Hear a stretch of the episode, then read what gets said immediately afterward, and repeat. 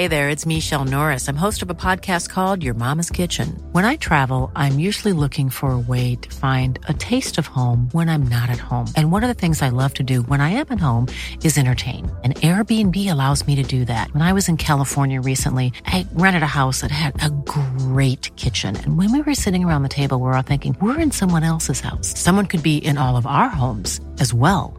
If you have a home, but you're not always at home, you have an Airbnb.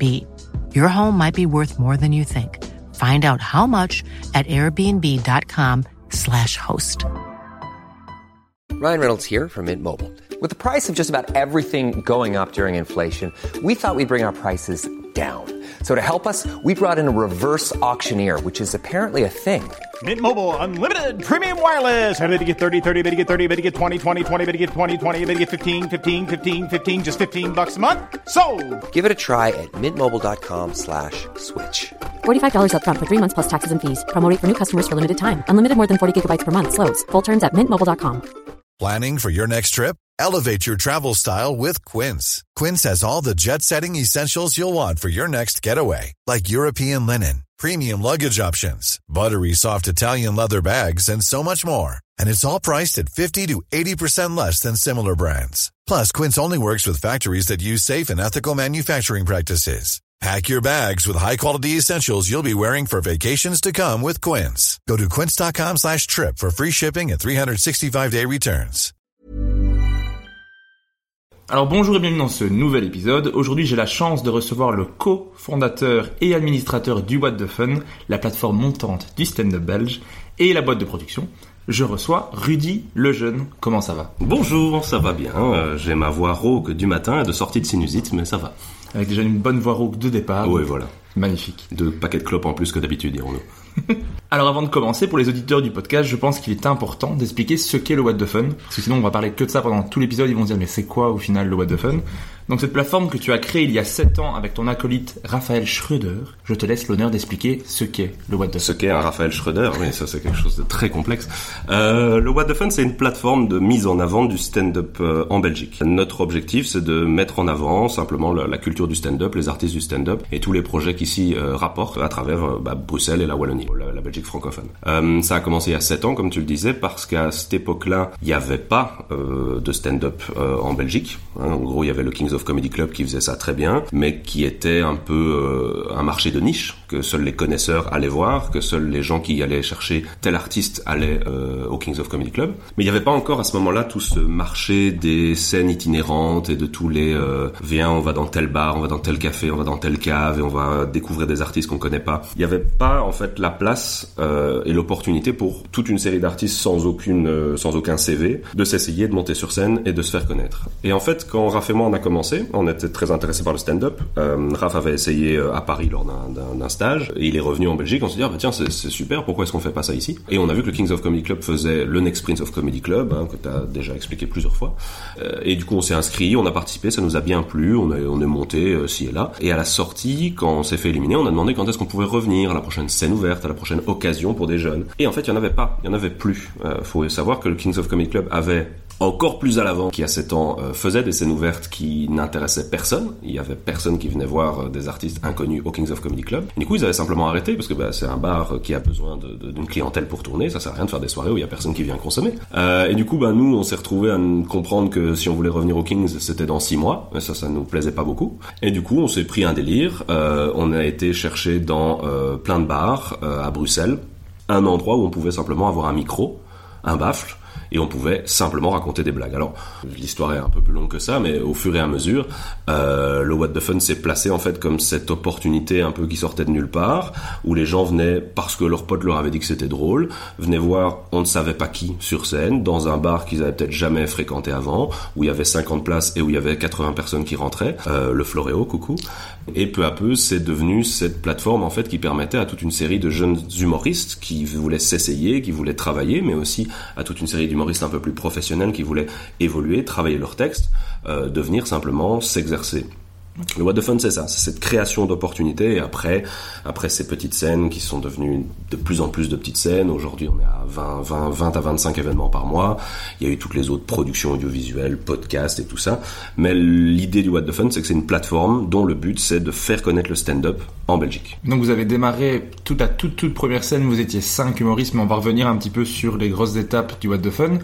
Maintenant, combien d'humoristes comptent le What the Fun? Combien d'humoristes passent par les scènes du What the Fun? Euh, j'ai, euh, je pense, 130 humoristes actifs au What the Fun. Aujourd'hui, le groupe du What the Fun euh, s'est fermé. À une époque, on était ouvert et on accueillait vraiment tout le monde. Aujourd'hui, comme la demande explose en termes de jeunes humoristes, bah, on ne savait plus offrir une place facilement à des jeunes gens qu'on avait vus de nulle part on n'avait pas envie de faire de casting, on n'avait pas envie de venir se présenter comme bah vas-y, fais-moi un sketch et je verrai si je te mets sur scène. On voulait mettre directement les gens sur scène. Et c'était plus faisable parce qu'il y avait genre une liste d'attente de 50 personnes qui voulaient monter sur scène, on n'avait pas forcément la place pour ça. Et aujourd'hui, avec euh, openmic.be, on a pu en fait créer une structure qui est vraiment orientée pour les jeunes humoristes euh, qui veulent s'essayer qui doivent pas attendre six mois avant de venir monter sur une scène du What the Fun. Ils peuvent euh, rapidement monter sur des scènes qui sont dédiées aux jeunes humoristes. Et alors nous, euh, bah, on prend les gens qui sont bah, qui se développent, qui se qualifient dans openmic.be et ailleurs, et on les fait rentrer dans ce groupe fermé des humoristes du What the Fun. Donc les 120, 130 humoristes actifs du What the Fun, c'est des gens qui euh, jouent régulièrement sur nos scènes. Et voilà. Ok.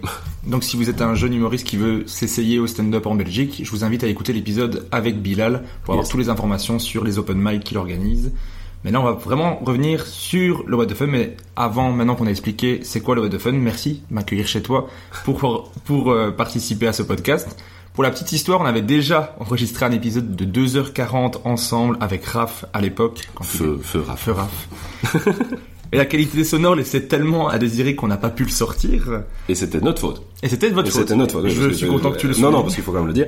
Euh, on était aussi à ce moment-là en train d'essayer de faire notre propre podcast à guichet fermé, euh, et on était très content du matériel qu'on avait acheté. Et à l'époque, Régis n'avait pas ce magnifique micro qui est au milieu, mais euh, un micro cravate d'une qualité que nous on disait oh là là, mais c'est nul, viens prendre notre matériel.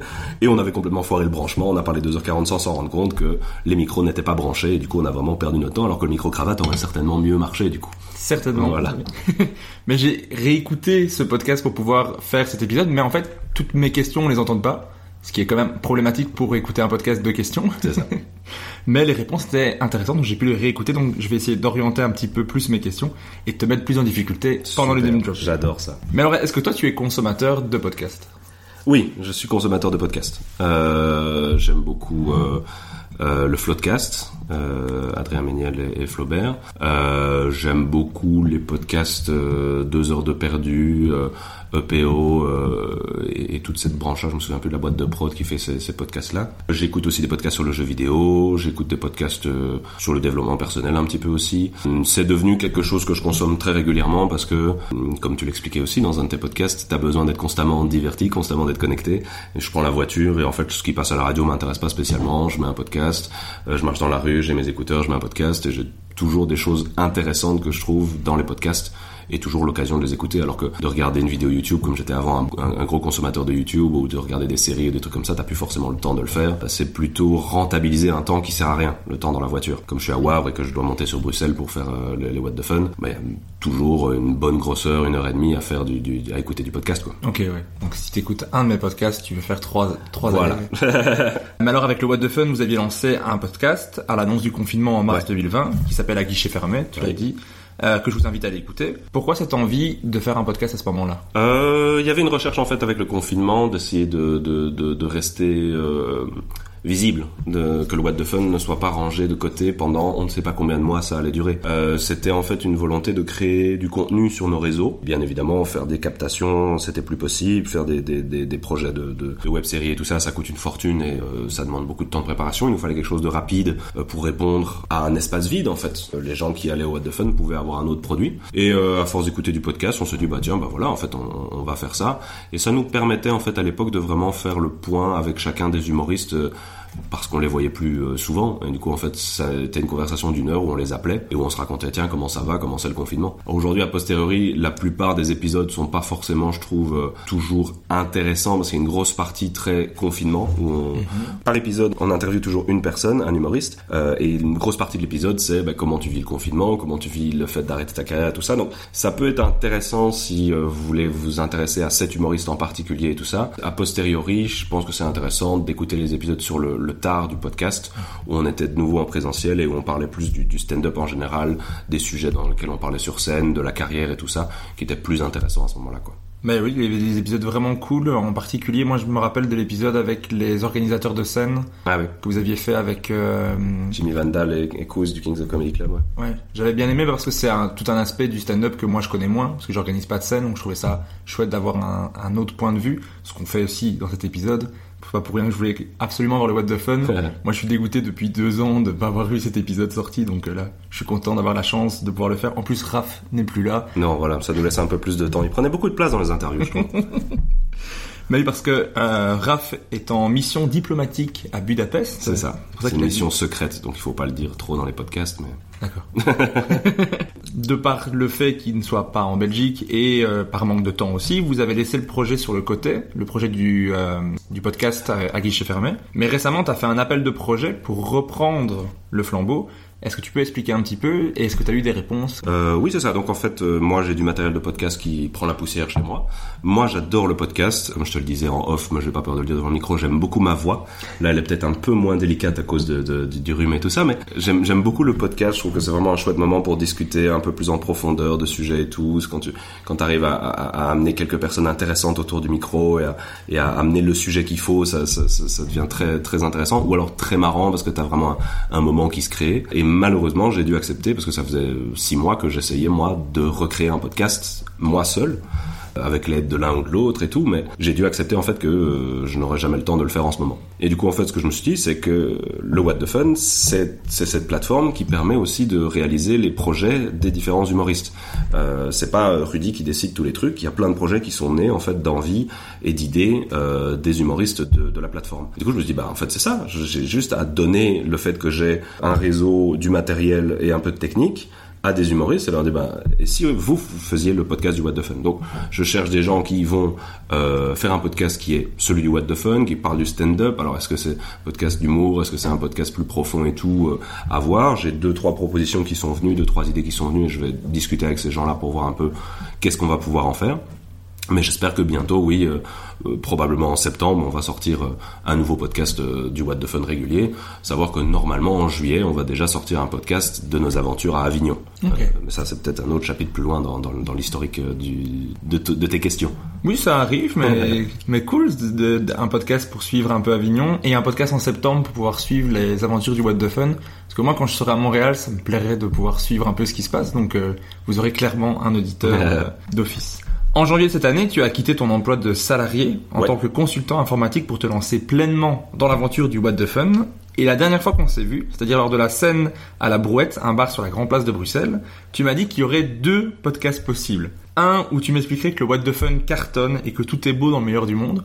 Ou un autre où tu m'expliquerais que tu croules sous le travail et que sans RAF, c'est dur. Quel podcast va-t-on avoir aujourd'hui? Euh, Je suis toujours dans l'entre-deux, je pense. Je suis toujours dans l'entre-deux. Euh, allez, grosso modo, oui, sans Raph, c'est dur parce que bah, y a, on était deux, euh, plus que tout seul, c'est difficile de pouvoir euh, donner autant et faire autant de choses. Donc j'essaie continuellement de m'entourer des bonnes personnes pour développer euh, les projets. Et oui, en effet, faire de la culture, c'est dur. Tu veux lancer des projets, tout ne fonctionne pas comme tu le voudrais, tu n'as pas forcément toujours les opportunités, les, les, les, les accords, les, les, subventions pour t'aider à développer les projets. Euh, après, de l'autre côté, je suis quand même un mec qui a réussi à quitter son taf pour vivre de son maintenant travail passion. Le What the Fun, on l'a fait avec Raph bénévolement pendant euh, pendant des années et, euh, et en fait de pouvoir se dire que maintenant j'ai réussi à créer suffisamment que pour avoir un tout petit salaire en ce moment euh, qui me permet de, payer juste mon loyer, c'est déjà une réussite. Et cette vie extrêmement stressée que j'avais avant de devoir avoir pendant tout un temps un temps plein et puis peu à peu un mi-temps de travail à côté du What the Fun qui me prenait tout autant un temps plein et de devoir travailler de, de, de, 8 à 6 au bureau et puis ensuite de 6 à 1 heure du matin au What the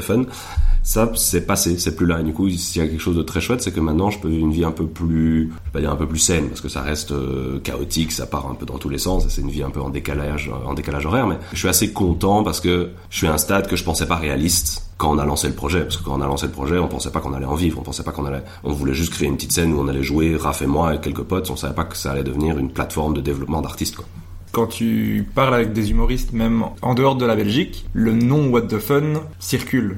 Donc ça c'est quand même un, gage de réussite, ça fait plaisir. Il y a une partie grâce aux captations qu'on a réalisées, il y a des artistes en fait qui, euh, bon, Fanny Ruet par exemple qui a, percé sur une vidéo qu'on a eu la chance de capter, donc euh, rien que le logo se balade un petit peu par-ci par-là. Euh, il y a cette idée que euh, nos humoristes commencent à sortir de nos frontières, et qui se disent bah, tu sais quoi, moi je vais aller une semaine à Paris, je vais toquer aux portes et je vais jouer sur des scènes et ça me fera une expérience. Ah t'es belge, tu viens d'où, tu joues où? Ah boum, à Bruxelles il y a le What the Fun, il y a, ceci, il y a cela, et il y a le What the Fun. Du on a des ambassadeurs qui, euh, s'ils parlent du what the fun, c'est qu'ils sont contents de ce qu'ils ont à Bruxelles. Et dans l'autre sens, quand c'est des humoristes qui viennent d'ailleurs, qui se disent bah tiens je vais passer par Bruxelles, il y a peut-être des comedy clubs et des trucs. Ah, il y a un seul comedy club, deux maintenant. Euh, ah bah où est-ce qu'on peut jouer? Boum, ah bah ils, apprennent qu'il y a le What the Fun qui fait des trucs aussi quoi. Donc c'est vrai que maintenant c'est assez référent de dire que euh, il y a plein de scènes du What the Fun qui sont qualitatives à Bruxelles pour euh, des humoristes en dehors de la Belgique quoi. C'est quand même génial que tu puisses vivre de ta passion avec le What the Fun et que tu puisses faire encore plus avec le What the Fun. Donc j'ai vraiment hâte de voir la suite.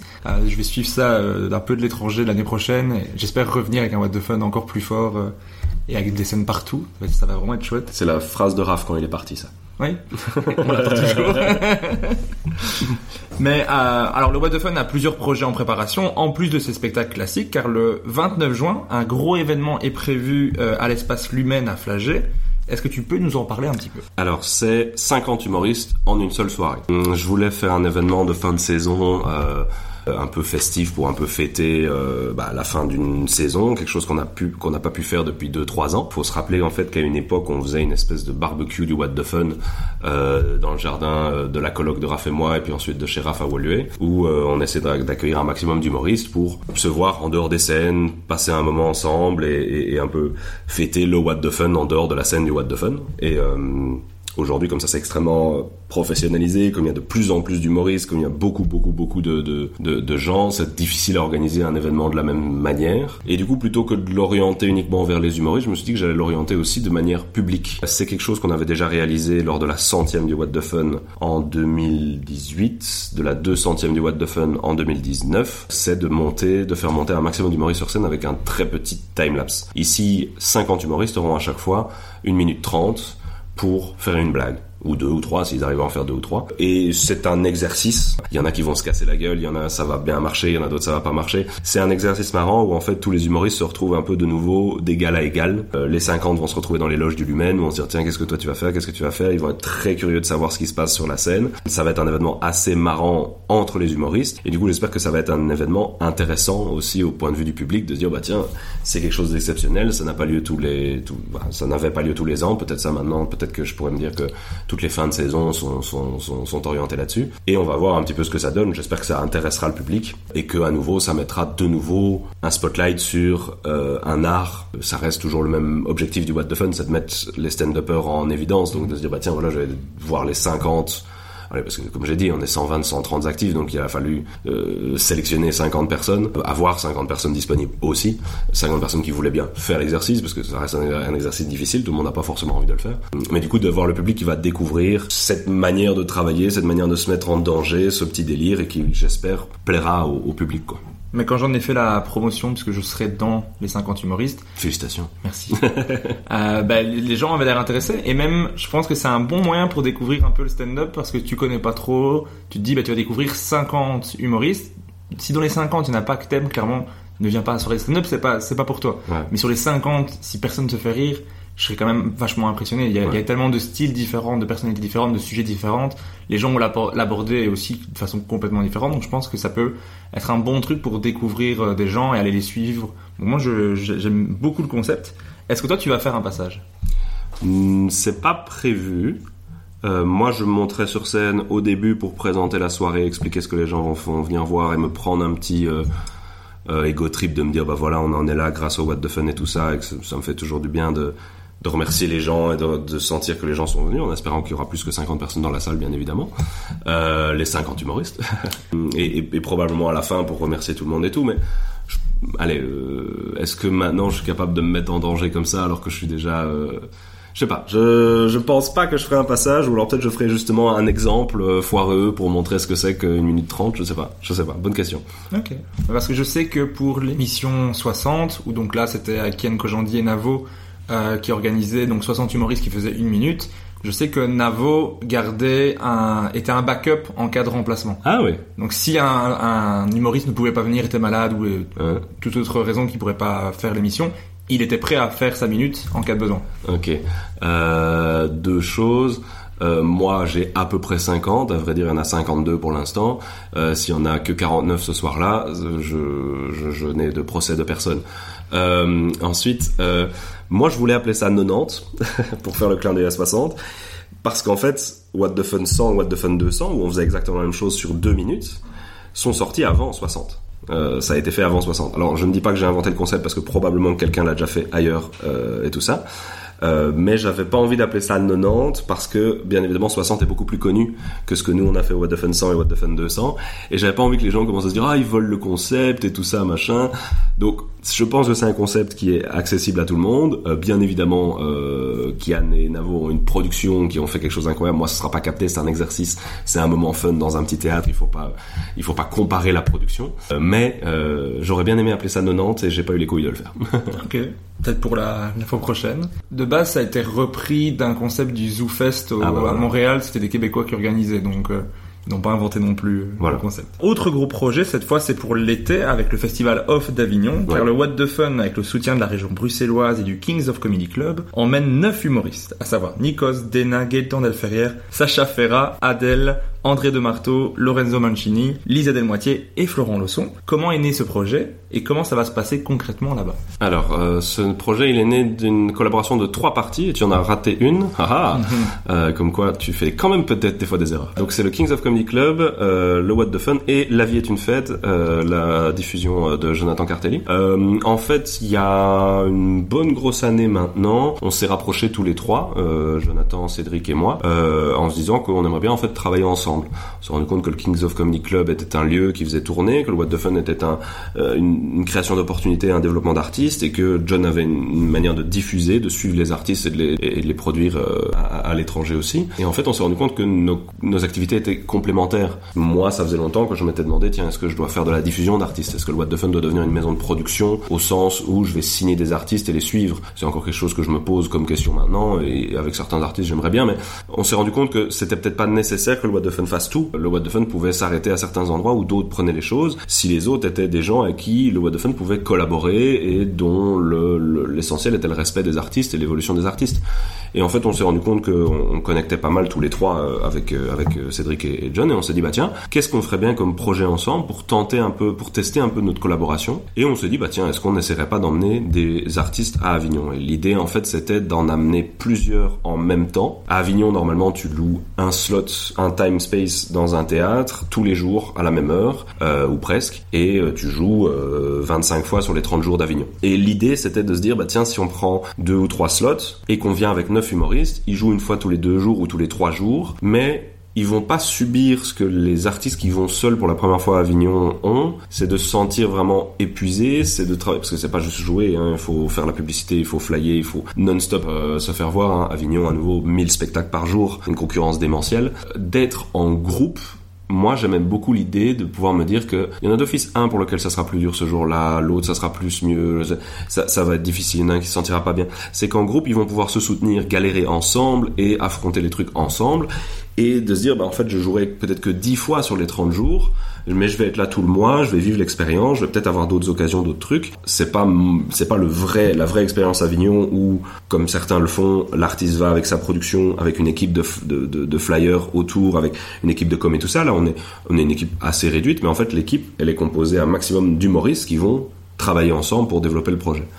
Et alors on a eu la chance en fait d'avoir euh, la région de Bruxelles qui, euh, euh, grâce à Hub Brussels, s'est dit tiens bah en fait ce que vous faites là c'est de l'exportation de produits bruxellois. Donc Hub Brussels qui est plutôt dans le développement de, de, jeunes entrepreneurs a vu le projet comme ben, les humoristes et des auto-entrepreneurs qui ont leurs produits, leurs spectacles et qui vont dans un salon le présenter pour essayer de se créer une clientèle à travers la francophonie. Et sous cet angle-là, on a pu travailler avec eux pour recevoir une subvention qui va nous permettre en fait de soutenir fortement le projet là-bas. Ça coûte très très cher à Avignon, hein. il faut louer le théâtre, il faut loger, nourrir tous ces gens-là, les frais de communication, la publicité et tout ça. Et grâce à Hub Brussels, on a un grand soutien. Du coup, bah, nous trois, dans notre euh, structure euh, qu'on est en train de, développer, on s'est allié avec Hub Brussels pour nous être les coordinateurs du projet. Et Hub Brussels étant subventionnaire majoritaire, je ne sais pas comment le dire, euh, et à nous de trouver les fonds et à nous de faire vivre le projet. Pour ça, vous aviez aussi organisé une soirée de gala le 28 mai. Ouais, c'est pour ça, pour essayer de, de, de, de, lever des fonds, pour mettre le projet aussi beaucoup en avant. On est content parce que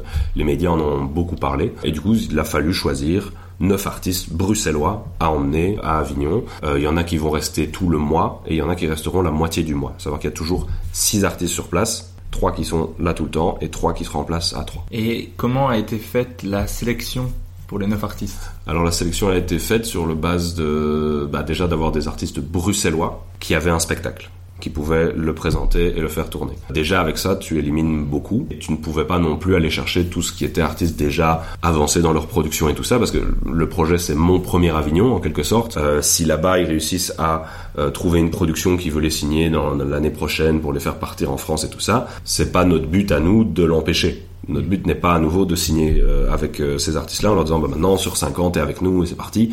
C'est pas le projet. Et du coup c'était de choisir des artistes qui étaient entre qui ne sont pas des, des débutants, qui ont un, produit, qui, qui, sont en train de le développer et euh, qui ne sont pas encore non plus dans une structure professionnelle établie. Je sais maintenant pourquoi je ne suis pas. tu n'es pas bruxellois. Je suis pas bruxellois, je n'ai pas de spectacle, je n'ai vraiment aucun critère qui aurait pu fonctionner. Est-ce qu'il y a d'autres projets dans les cartons dont j'aurais pas connaissance? Oui, Lesquels? Ah non. Oui, euh, des projets dans les cartons. Je vais dire une chose qui pour moi est vraiment importante et qui quelque part me manque et sur lequel j'essaie de mettre l'accent aujourd'hui. Euh, le What the Fun, c'est une plateforme.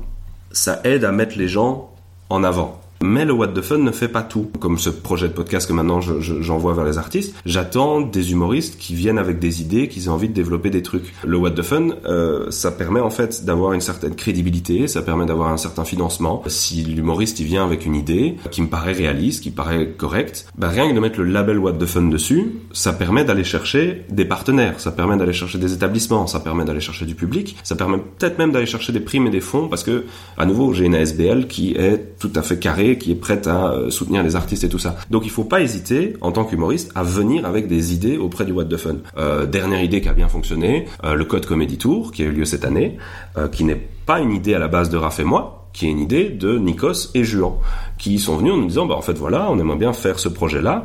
Pour le What the Fun, on s'est rendu compte que c'était super intéressant parce qu'on va créer du nouveau public, on va chercher dans les universités les gens qui vont venir nous voir après. On crée une nouvelle scène qui, Raph et moi, on le sait très bien, on a fait de l'improvisation théâtrale dans les universités. Le public des unifs est ultra chaud, c'est vraiment un plaisir de jouer dans un auditoire. Et du coup, on crée des scènes incroyables pour les artistes. Et on s'est dit, bah oui, faisons le truc. Et du coup, en fait, euh, Jean et Nikos euh, ont été les organisateurs, ont été à l'initiative et ont fait le suivi sur l'année. Le What the Fun est venu amener le budget, est venu essayer d'aller chercher des fonds, est venu un peu coordonner. Et c'est plus facile aussi d'aller chercher des grands artistes en leur disant bah, c'est un projet qui est co-organisé par le What the Fun, qui, qui, est payé par le What the Fun, il y a un cachet garanti, au pire ça se passe pas, bah, on aura testé le truc machin, que de venir en étant bah, tu me connais pas mais je lance un projet. On va faire une saison 2 l'année prochaine du Code Comedy Tour, on va probablement continuer, c'est un chouette projet. C'est ça que je veux dire, c'est vous avez un projet, faisons-le ensemble. C'est pas pour dire que What the Fun veut mettre le grappin sur les choses. Euh, c'est juste que je pense que le What the Fun a euh, un peu de crédibilité et de fond, parce qu'il y a un peu d'argent qui, reste toujours. C'est une ASBL. Les humoristes sont payés, il reste toujours un petit peu d'argent. Ça permet de, de, de subvenir à ce genre de projet-là. Donc venez voir avec un projet. On a par exemple aussi le un clip qui va sortir. Euh, je sais pas quand est-ce que sort ton podcast ici. Lundi prochain. Lundi prochain. Donc comme mon avis le clip ne sera pas encore sorti, mais on commence à teaser là-dessus. Un clip d'une chanson écrite par euh, Dena et Adele, qui est une parodie et qui a été réalisée. Euh, allez, le réalisateur, euh, ah, je me rappelle pas de son nom, c'est dommage, a vraiment fait un taf de dingue. Le clip est incroyable. Et ça va sortir, et c'est juste Dena et Adèle qui avaient écrit la chanson, qui m'ont dit, bah, on a la chanson, elle est super cool, on aimerait réaliser un clip, parce que t'es chaud, euh, le financer. Et du coup, bah, le What the Fun a mis un peu d'argent, ça fait du contenu pour le What the Fun, donc moi j'attends des retombées de visibilité, parce que bah, sur la page du What the Fun, les gens vont venir voir, ça va créer de l'intérêt et tout ça, donc ça m'intéresse.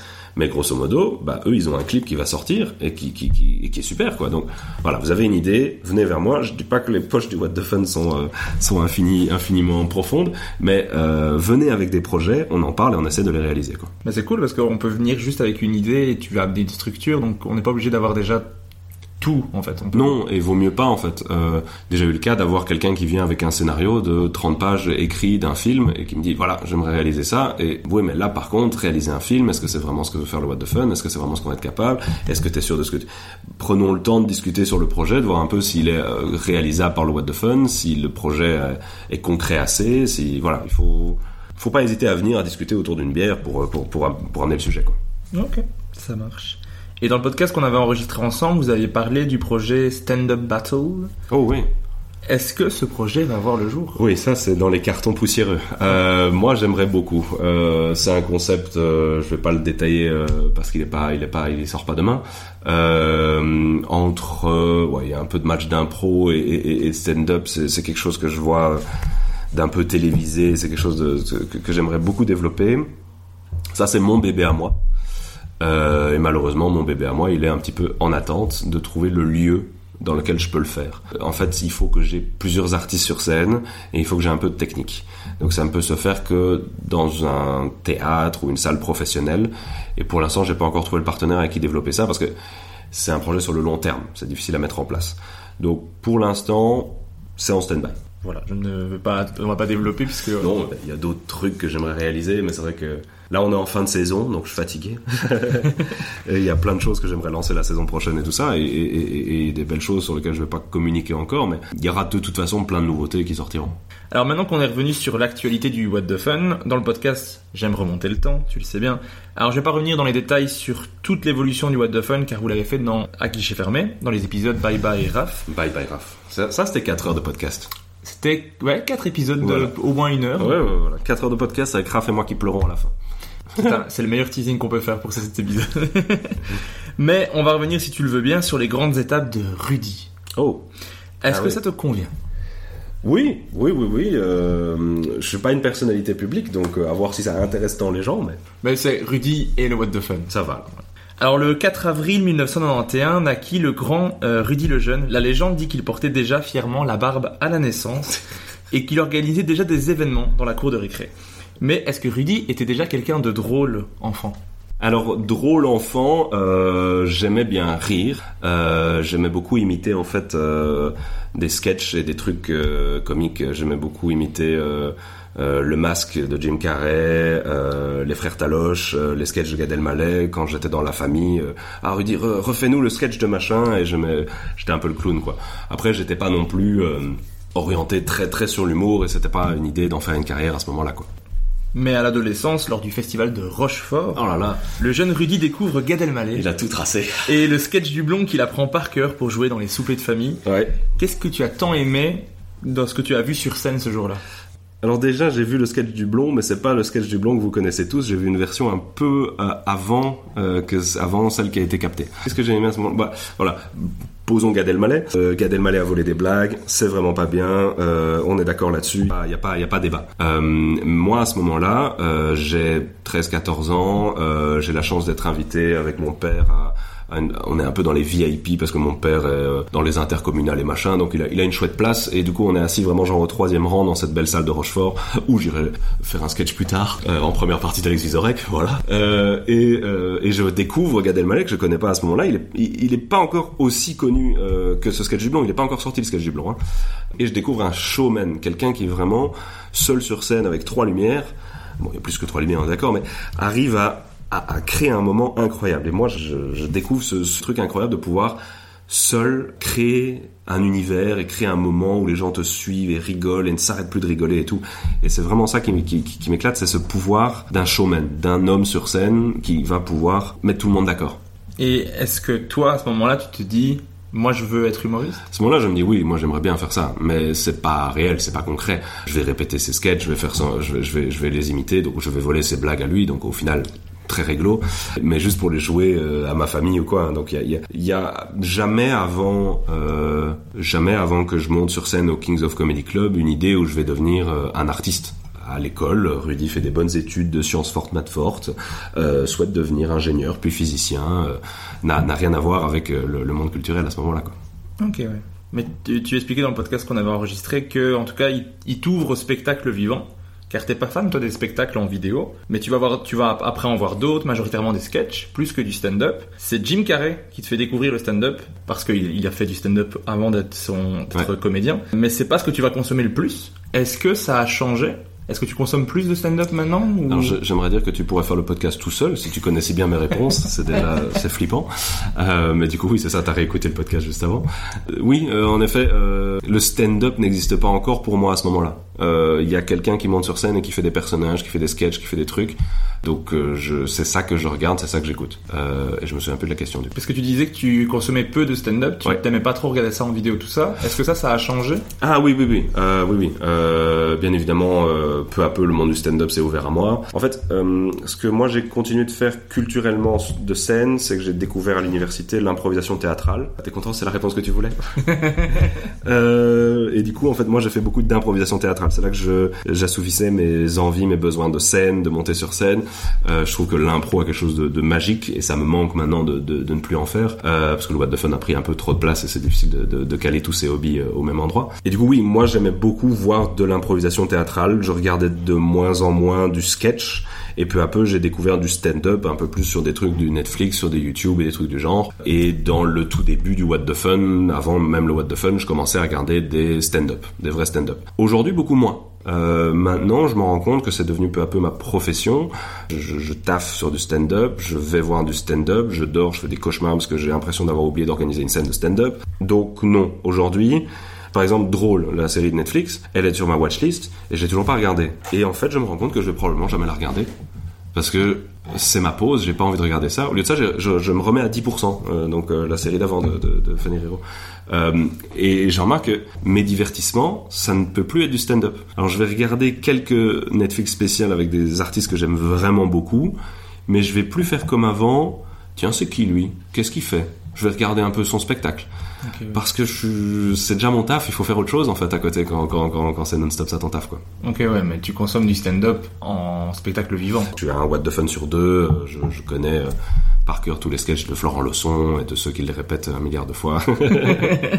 je connais, oui, j'ai vu, je consomme du stand-up vivant. Mais donc tu l'as dit, tu as étudié la physique, tu l'étudies à, à Louvain-la-Neuve, tu rencontres là-bas euh, RAF, car tu intègres l'improcode, c'est-à-dire une colocation de dizaines d'étudiants autour d'un projet, l'organisation de matchs d'improvisation. Donc c'est là que tu rencontres le roux préféré du stand-up belge, Raphaël Schröder. Est-ce que ça t'a plu directement l'organisation de matchs d'improvisation dans des auditoires de 200 à 400 personnes une fois par mois? Est-ce que l'organisation c'est quelque chose qui vous a plu directement? Oui, c'est quelque chose qui m'a beaucoup grandi. Euh, en fait, euh, je vais dire euh, à l'école secondaire, j'étais pas quelqu'un de très dégourdi.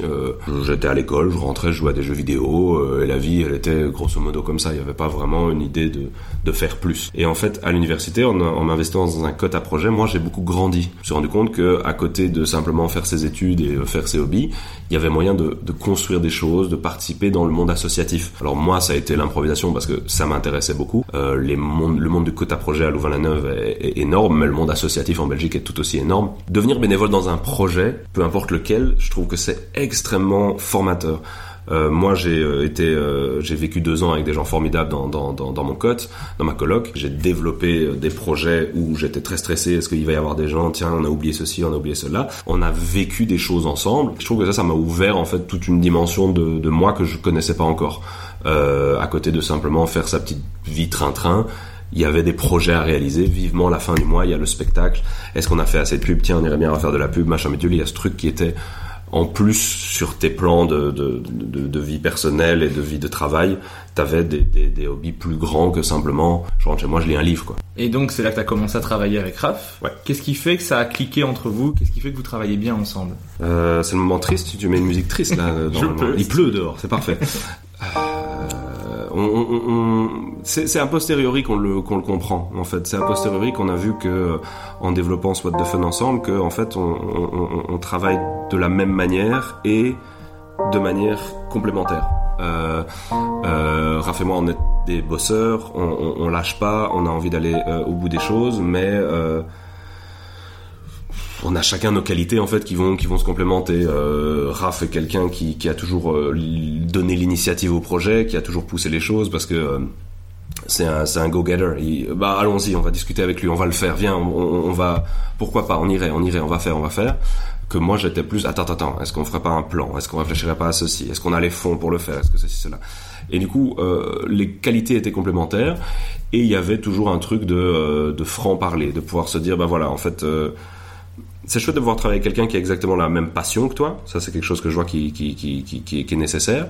On voulait tous les deux aller dans le même but. Il n'y avait pas une envie de l'un ou de l'autre d'en faire un métier, de devenir artiste, euh, d'être un héros, d'avoir un ego. C'était, tiens, euh, on crée des scènes, c'est ça qui nous fait plaisir. Euh, donc, on, on- on voyait vraiment le projet de la même manière. Euh, et on, on s'entendait très bien, on pouvait discuter ensemble de tous les trucs avec franchise en disant bah ça c'est nul, ça c'est bien, ça c'est pas bien, on pourrait faire ça.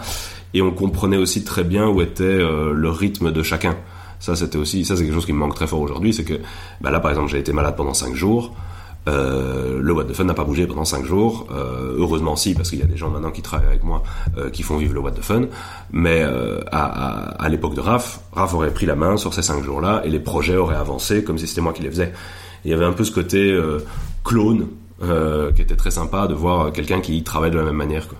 Ok, ouais. Et tu me tends une perche pour poser la question que j'allais poser plus tard. Mais euh, est-ce que Raph a encore un, un pouvoir décisionnel? Est-ce que tu lui demandes encore son avis avant de prendre une décision ou? Statutairement, il l'a encore dans les structures légales. Euh, et grosso modo, c'est un peu mon conseiller de loin. Euh, quand ça va pas, quand j'ai besoin un peu de, réfléchir, alors oui, là on discute, euh, je, je lui explique un peu où est-ce qu'on en est, qu'est-ce qui se passe, mais il est plus aujourd'hui au jour, jour le jour. Euh, voilà. Tiens, euh, il se passe ceci avec euh, telle structure, avec telle salle. Qu'est-ce que tu penses qu'on devrait faire? Tiens, ce projet-là, je suis pas sûr. Est-ce que machin médule Là, oui, là, il va rentrer en, tant que conseiller, mais il, bah, il a une vie professionnelle maintenant qui est tout autre et qui est très prenante aussi. Il a, pas forcément le temps euh, de faire ce qui est maintenant aujourd'hui mon métier et qui n'est pas le sien. Quoi. Mais pour les grosses décisions, tu vas lui demander conseil. Oui, je lui demande des conseils. Ensuite, après les études, donc Raph fait un stage dans un cabinet d'avocat à Paris, il fait six scènes de stand-up là-bas. À son retour, vous emménagez ensemble à l'été 2015 à Woluwe-Saint-Lambert. Raph cherche où il va pouvoir faire du stand-up en Belgique et découvre le Kings of Comedy Club, qui organise le Next Prince of Comedy, donc le concours dont on parlait tout à l'heure. Qu'est-ce qui fait que toi, tu t'es inscrit à ce concours? Raph m'a inscrit. Raph m'a forcé un peu la main. Je pense qu'il avait pas envie de le faire tout seul. Comme on s'entendait très bien, qu'on habitait ensemble, qu'on consommait du stand-up, il s'est dit bah euh, vas-y, je suis sûr que tu vas bien le faire aussi et allons-y quoi. Et à force de, il m'a inscrit et j'ai été le faire quoi. J'ai fait ma première blague de stand-up, je m'en rappelais encore dernièrement sur les avions où euh, tu tu hoches la tête, tu le savais déjà je, je l'avais déjà dit au dernier épisode? Ah putain, parce que c'est il y a deux ans et là j'en ai reparlé il y a- il y a- il y a dix jours. Où à l'époque il y avait le plan Watley qui changeait, je crois, les lignes de vol des avions autour de de, de, de l'aéroport de, de Zaventem et, euh, et à Woluwe il y avait plein de panneaux sur les fenêtres en disant non au plan Watley, non aux avions, non. Et ma blague c'était que les avions volaient trop haut pour pouvoir lire ces affiches là. Et ça c'était ma première blague et les gens ont donc j'étais assez content. Je l'ai mieux vendu, je l'ai mieux vendu sur scène bien sûr, mais mais voilà. Mais donc, comment ça se passe cette première scène? Oh très bien. Ah c'est le kiff. Ceux qui ceux qui montent sur scène, ceux qui écoutent ton podcast le savent. Euh, la, la, la première scène et à chaque fois la, la première réussite, la première scène de 50 personnes, la première fois que tu joues devant 200 personnes et que ça rigole, la première fois, la première fois, la première fois, c'est toujours incroyable en fait comme sentiment de, de, de se rendre compte qu'une blague que t'as écrite fait rire plein de gens et que tu contrôles le rythme. Moi c'était vraiment ça qui me faisait kiffer quand j'étais sur scène. C'est bam bam bam, vous riez. Ah, vous allez voir la suivante, elle va être encore mieux. Bam bam paf, voilà, ça rit, c'est très bien et d'avoir un peu ce ce contrôle, cette maîtrise, de sentir que les gens sont avec toi et que tu les, ouais, et que tu les orientes sur ton texte, quoi. Mais donc, vous perdez tous les deux ce concours en demi-finale. Merci de le rappeler, franchement. C'est important. Toi face à Farah, Raph face à Emily Krohn. Ouais. Et après le Next Prince of Comedy, donc qui a été vraiment formateur, mais qui surtout t'a transmis à toi le virus du stand-up, Mhm. de faire du stand-up en tout cas. Euh, vous cherchez d'autres scènes à faire, donc c'est ça que tu expliquais à l'époque, il y en avait peu. Donc vous décidez d'organiser vous-même vos propres événements pour pouvoir jouer. Au départ, c'est vraiment pour que vous puissiez jouer. c'est ça, parce qu'à nouveau, il y avait, il y avait peu, il y avait, y avait rien. Il y avait le Kings of Comedy Club, et il y avait le MIP qui faisait un truc une fois par mois, et c'est tout. Euh, Il y avait l'un ou l'autre truc qui avait eu lieu, qui avait essayé, qui s'était arrêté. Euh, D'autres structures qui avaient essayé de faire des trucs. Mais faut vraiment comprendre qu'aujourd'hui, quand tu peux jouer, allez, quand tous les soirs il y a un truc à Bruxelles, tous les soirs il y a deux, trois trucs à Bruxelles maintenant. À l'époque, il y avait rien de tout ça, quoi. Et du coup, bah oui, on s'est dit tiens, si on faisait juste une scène une fois par mois pour faire euh, des blagues nous parce qu'on a envie. Mais c'est vrai que ceux qui commencent le stand-up maintenant, je pense s'en rendent pas compte. Vous, vous savez rien, les jeunes. Vous savez rien. Vous vous rendez pas compte ce qu'on a fait pour en arriver là. Eh, ça fait vieux con, mais c'est vrai. Je veux dire, tu vas à une scène du, du What the Fun, tu sais que tu sais que tu vas avoir un micro, tu sais que tu vas avoir du son, tu sais que tu vas avoir du public. C'est quand même génial parce que et tu sais que tu vas pouvoir tester dans un endroit où tu peux tester des choses. Ah, au début, quand j'ai commencé, par exemple, j'ai testé des sketchs en festival devant 300 personnes, qui, Ouais. parce que t'es obligé. C'était le seul endroit où tu pouvais jouer, mais c'est pas c'est pas l'endroit prévu pour. Et donc c'est un- c'est une chance inouïe de pouvoir faire ces scènes-là. Il n'y a pas que le What the Fun, Non. quand même le souligner, mais c'est quand même une chance folle de. Moi, je sais que je reçois un message pour me dire tu peux, tu vas jouer là. J'y vais sans aucune inquiétude de euh, est-ce que des gens vont m'écouter, est-ce que la, la qualité du son de je m'en fous. Tout ce que je dois m'occuper, c'est mon sketch. Ce qui est quand même une chance folle de, de se dire juste moi, je dois m'occuper de mes 7 minutes de passage et c'est tout. Le reste, je le laisse au What the Fun sans inquiétude. C'est une chance de dingue en fait. Voilà. Très gentil. C'était l'instant compliqué. Rendez-vous compte, les jeunes, qu'il y a des gens qui ont travaillé pour en arriver. Alors après avoir envisagé comme nom le Bifunny ou le Soir rigolo, Oh là là. Euh, vous vous décidez sur le, sur le nom du What the Fun. Il n'y a pas eu Sois rigolo. C'est la traduction de Bifunny. Mais c'est vrai que c'était les deux options. What the fun ou Bifunny. Mais donc vous avez décidé pour le What the Fun, puisque je pense que c'est une bonne idée. Vous avez créé un logo qui a été remplacé maintenant. Le premier What the Fun avec Emily Krohn, Ornella et Farah le 7 novembre 2015 se passe devant un public de 8 personnes un peu alcoolisées Oui, que vous avez trouvé dans la rue. oui. Euh, Qu'est-ce qui fait que vous avez voulu en organiser d'autres après ce succès triomphant? Je pense qu'on avait déjà l'autre qui était prévu. je pense qu'on avait déjà l'autre qui était prévu. Je me demande même si l'autre n'était pas prévu avant. Donc l'autre, c'est le Floréo, bien évidemment. Euh, la première n'a pas eu lieu au Floréo, ça c'est c'est un secret de Polichinelle. Euh, la première a eu lieu à, Librius Bar, un petit bar étudiant, euh, pas loin non plus. Et en fait, on avait déjà prévu de le faire l'autre euh, au Floréo. Cette première était un peu difficile, mais on l'avait pas spécialement mal vécu. C'était un peu difficile, mais on n'avait pas non plus des énormes attentes à ce moment-là. Et puis celle d'après au Floréo, c'est extrêmement bien passé. Et du coup, en fait, on s'est installé au Floréo une fois par mois. Mais à l'époque, vous aviez du mal à avoir 6 humoristes pour faire un line-up. Bien sûr. J'ai bien entendu que certains humoristes devaient parfois faire deux passages pour Ouais. qu'il y ait six euh, humoristes sur scène. Euh, Enfin, six passages. Et au fur et à mesure, l'effectif, il a gonflé. Tu l'as dit, maintenant, il y a 130 humoristes actifs. Et maintenant, il n'y a plus assez de place pour tout le monde. En tout cas, il y a des gens déçus de ne pas pouvoir jouer chaque mois parce qu'il y a un nombre de, de places possibles et un nombre d'humoristes trop important. Comment ça se passe maintenant pour former un line-up et pour faire plaisir à un maximum de monde? Tous les mois, on sort un formulaire euh, dans le groupe fermé des humoristes du What the Fun où tous les artistes qui veulent jouer euh, le mois suivant euh, indiquent leur euh, disponibilité. Et voilà, ça c'est les 20 dates de ce mois-ci. Bah, moi, je suis disponible là, là, là, là, là, là, là. Et alors moi, je rassemble tous ces résultats et j'envoie à chaque MC, euh, chaque responsable de salle, euh, les artistes qui se sont proposés disponibles à leur scène. Au What the Fun, euh, on compte énormément sur la collaboration avec les MC. Les organisateurs de scène, c'est vraiment de la, de la, de la co-organisation entre le What the Fun et eux. Euh, je maintiens, je communique beaucoup là-dessus, que respectez vos MC, c'est eux qui organisent les événements. S'il n'y a pas d'MC volontaire, il n'y a pas autant de What the Fun. Parce que moi, je peux pas être là sur tous les événements et organiser tous les événements. Si euh, le cabaret Mademoiselle, le réservoir, euh, la porte noire, euh, tout, tout- toutes ces scènes-là fonctionnent bien, c'est parce qu'il y a un humoriste qui s'est dit, bah tu sais quoi, moi j'ai envie de faire un peu plus pour des raisons, bah moi je veux monter sur scène, moi je veux plus monter sur scène, je veux être présentateur, je veux tester d'autres choses et tout ça, je veux accueillir des amis sur ma scène, créer mon univers, mais en tout cas qui vont fournir un travail supplémentaire. Tu disais tantôt, bah moi j'ai qu'à venir et j'ai mon 7-10 minutes, je pense à rien. Euh, le What the Fun, c'est aussi et c'est beaucoup les MC. Euh, si tu arrives à une scène parce que c'est bien organisé, c'est parce que quelqu'un a travaillé avec l'établissement pour être sûr que ce soir-là, tout soit en place et que quand tu arrives, le micro il est testé, le son il est prêt, le public va arriver, la communication a été soutenue parce qu'il y a quelqu'un qui y a pensé. Moi, je suis plus capable aujourd'hui de faire ce suivi-là. Euh, sur 20 événements par mois. Et du coup la balle est beaucoup plus dans le camp du MC. Elle passe aussi euh, dans le camp du MC pour ce qui est du line-up. Quand euh, je dis à l'humoriste, bah voilà, ça c'est les 50 humoristes qui sont disponibles sur ta scène, le MC il regarde ça, il regarde ça il dit ah bah tiens voilà. Donc ceux-là ils sont déjà venus jouer chez moi ce mois-ci le ce mois-ci ou le mois passé. Donc peut-être pas eux parce que moi je, leur demande des de la diversité et de la qualité. Voilà, le What the Fun a un label de qualité, il faut que la scène soit globalement bonne, on peut se permettre un ou l'autre wildcard, un ou l'autre humoriste qu'on connaît moins, qu'on sait pas, tiens, est-ce que machin bidule. Grosso modo, ça doit être bon, minimum bon, et ça doit être diversifié. Du coup, c'est aussi intéressant de leur expliquer qu'il faut pas faire un line-up de all-star tout de suite parce qu'après 3-4 line-up de All-Star, bah t'as fait jouer tout le monde et tu te dis bah voilà équilibré et diversifié. Du coup je leur explique juste ça et ensuite ils prennent ils disent ah bah tiens oui euh, ça c'est mon pote lui je lui avais dit qu'il viendrait jouer. Tiens elle j'ai entendu qu'elle était vraiment bien je l'ai pas encore vue bah ça va être ma wildcard de cette fois-ci on va la mettre elle machin bidule. Et chacun des MC fait en parallèle son line-up et compare avec le reste des MC en disant ah bah tiens voilà oui c'est vrai que bah là InnoJP euh, il joue quand même 7, fois ce mois-ci euh, et les autres ils jouent beaucoup moins euh, tiens on va peut-être diminuer un peu InnoJP pour remplacer l'un ou l'autre. Globalement, on essaie d'avoir un regard sur l'entièreté, mais on va pas non plus se cacher, c'est pas euh, l'objectif de faire jouer tout le monde exactement le même nombre de fois. L'objectif, c'est d'avoir des scènes de qualité et d'essayer d'avoir un maximum de diversité euh, d'artistes qui, qui, qui viennent. Si tu fais le calcul, une scène qui est mensuelle, elle va avoir lieu 10 fois sur l'année, une fois par mois. Ça fait 60 humoristes. Si je te dis qu'il y en a 120, 130 actifs, ils joueront de toute façon pas tous dans cette scène-là. Et ça, c'est normal. Les humoristes les plus performants jouent le plus parce que tu as envie d'avoir de, la qualité, de voir évoluer. Et puis peu à peu, ces humoristes performants ont d'autres opportunités, évoluent et sont peut-être un peu moins disponibles, laissent la place à d'autres qui viennent après derrière. Et c'est un peu ce mécanisme-là. Donc les line-up sont maintenant dans la main euh, quasiment totale des MC. Moi, je viens juste vérifier que ça se passe bien, qu'il n'y a pas un humoriste qui est aligné trois fois de suite de la même manière sur la même scène.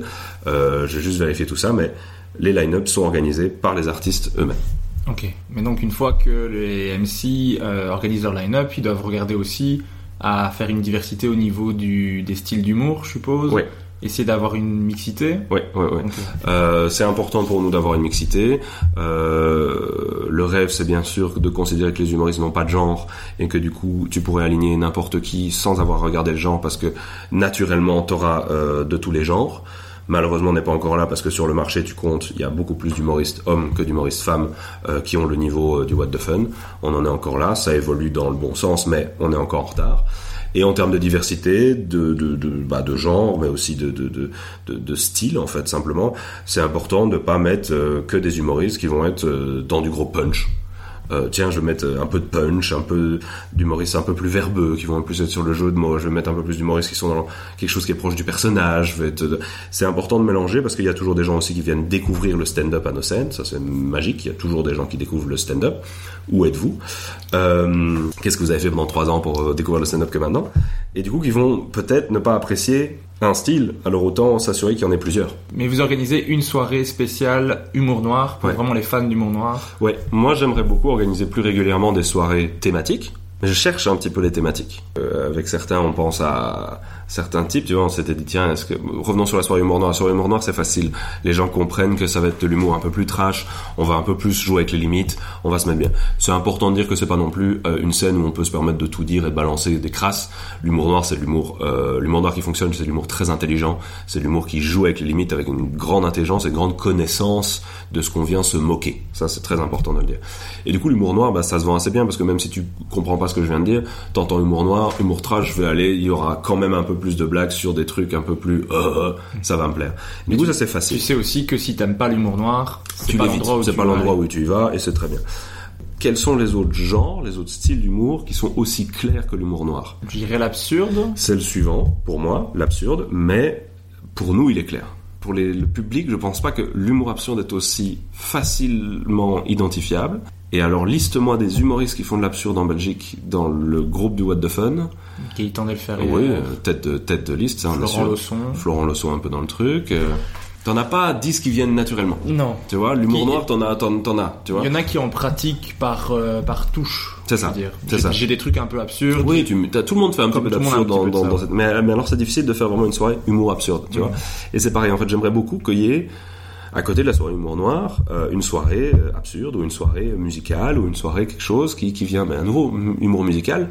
Bah, euh, tu prends Salva, tu prends Momo et Toka, et puis tu prends Étienne Serc, s'il sait revenir avec, s'il sait rejouer, et, et c'est tout. tu, tu peux pas non plus faire une soirée comme ça mensuelle, quoi, tu vois. Donc j'aimerais beaucoup faire d'autres soirées, mais je cherche à nouveau. Vous êtes un humoriste, vous voulez devenir MC et vous êtes justement capable de tirer une catégorie particulière bah venez vers moi, on en parle et on, crée une scène quoi. Parce que c'est pareil, hein, je parlais des, des, opportunités, venez avec vos opportunités. Euh, les MC, euh, c'est rarement des gens que j'ai été chercher moi-même. Au tout début, ça l'était. Au tout début, on allait chercher des humoristes. Ben voilà, Raph et moi, on était dépassés. On avait d'autres salles. On, a motivé. Les premiers, c'est Emily Crone et Dave Parker, qu'on a motivé, qui on a un peu défini ce que c'était que les responsabilités d'MC. Et puis, ils sont venus après, euh, je pense que c'est Étienne Serk et Dena. Euh, et, et, on a un peu cadré ce que c'était que ce rôle-là. Et ça a bien évolué. Mais les derniers sont des gens qui sont venus. Ah bah tiens, regarde, j'ai une super scène à cet endroit-là. J'aimerais bien être MC. Bah oui, tu viens avec le projet et tout. Moi, je vais venir t'encadrer pour que tu sois un bon MC. Mais moi, je suis plus capable d'aller chercher les belles scènes, en fait. C'est difficile à trouver. Alors que si toi, justement, bah, t'es pote avec le patron du machin du truc ou du serveur qui connaît le truc, plus facile de passer directement par toi. Hop, tiens, viens, on fait ta scène et on y va, quoi. Alors, au départ, le but, c'était de pouvoir jouer plus. Comment la transition, elle s'est faite entre être des humoristes qui veulent jouer un maximum et être maintenant des organisateurs, donc toi, un organisateur, qui joue de temps en temps qui tu joues encore de temps en temps De très temps en temps. De très temps en temps. Euh, comment la transition elle s'est faite Alors au début, le MC était aussi un humoriste sur scène. Euh, parce que tu, tu le disais, euh, au début on avait du mal à faire un line-up complet. Il y avait 8 à 10 humoristes sur, lors de la première saison, tout le monde n'était pas forcément disponible à la même date. Euh, mais euh, et du coup en fait le MC lui-même comptait sur le line-up, il faisait un sketch à un moment. Peu à peu on s'est rendu compte que c'était beaucoup plus efficace que le MC soit uniquement un présentateur.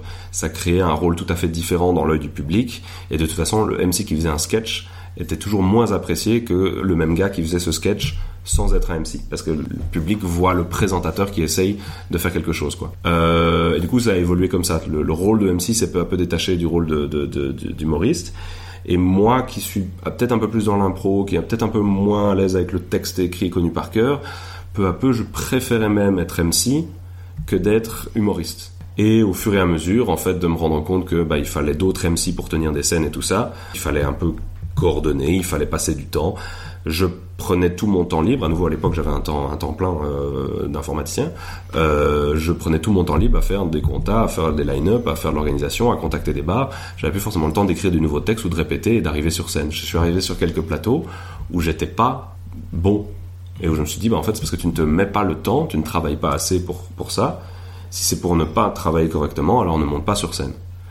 Et du coup, j'ai eu un peu peu à peu cette transition là où euh, je montais sur scène qu'à des moments où j'étais capable d'être sûr que j'allais travailler mon texte et j'allais venir.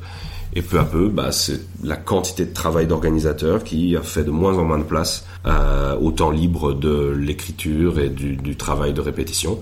Et bah, je me suis rangé naturellement en tant qu'organisateur. Alors moi, je me pousse maintenant aujourd'hui à, à, à, monter sur scène occasionnellement pour me reprendre un kiff, pour me rappeler pourquoi est-ce que j'ai fait ça, pour me marier avec les humoristes, pour aussi me présenter avec les jeunes humoristes en tant que moi aussi un humoriste, c'est aussi beaucoup plus chouette. Il y a des humoristes, des jeunes humoristes qui me voient comme cet organisateur et qui disent bah c'est Rudy qui organise, voilà, c'est monsieur organisateur, monsieur what the fun. Mais après quand je viens sur scène avec eux jouer et que je fais euh, un beat, que je rate une blague ou quoi, bah ça me permet de retrouver un peu ce rôle un peu bah oui, mais moi aussi je suis un humoriste, moi aussi je fais ça. Parle-moi comme si j'étais ton égal quoi. Et ça ça me plaît aussi beaucoup quoi. Donc je dois me sortir un peu la tête du cul pour aller me forcer à monter sur scène. Et quand je le fais, c'est toujours un plaisir.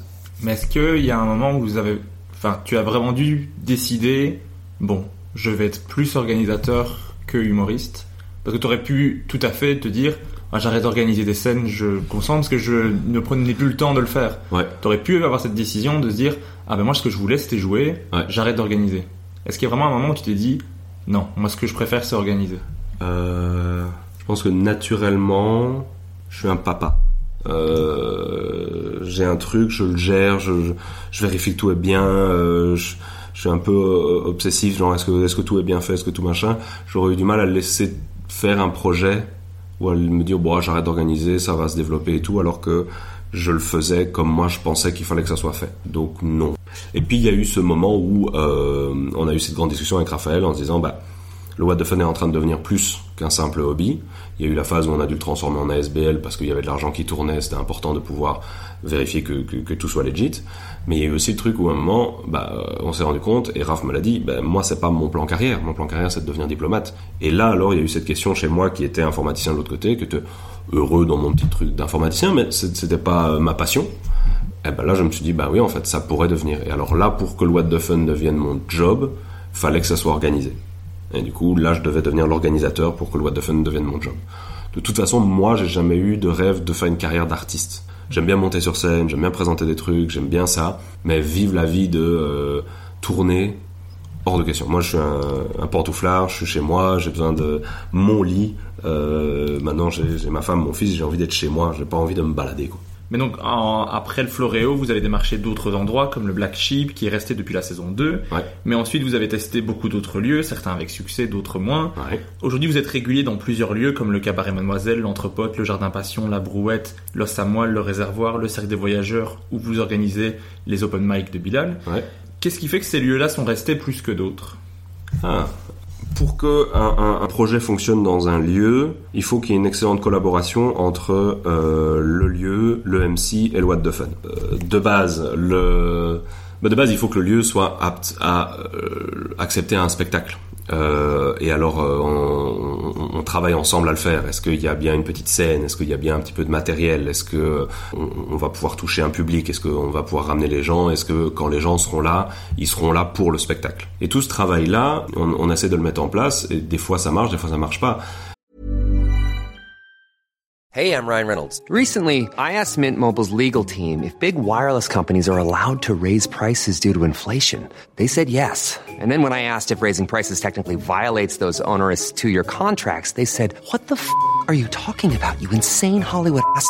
F- So to recap, we're cutting the price of Mint Unlimited from $30 a month to just $15 a month. Give it a try at mintmobile.com slash switch. $45 upfront for three months plus taxes and fees. Promo for new customers for limited time. Unlimited more than 40 gigabytes per month. Slows. Full terms at mintmobile.com.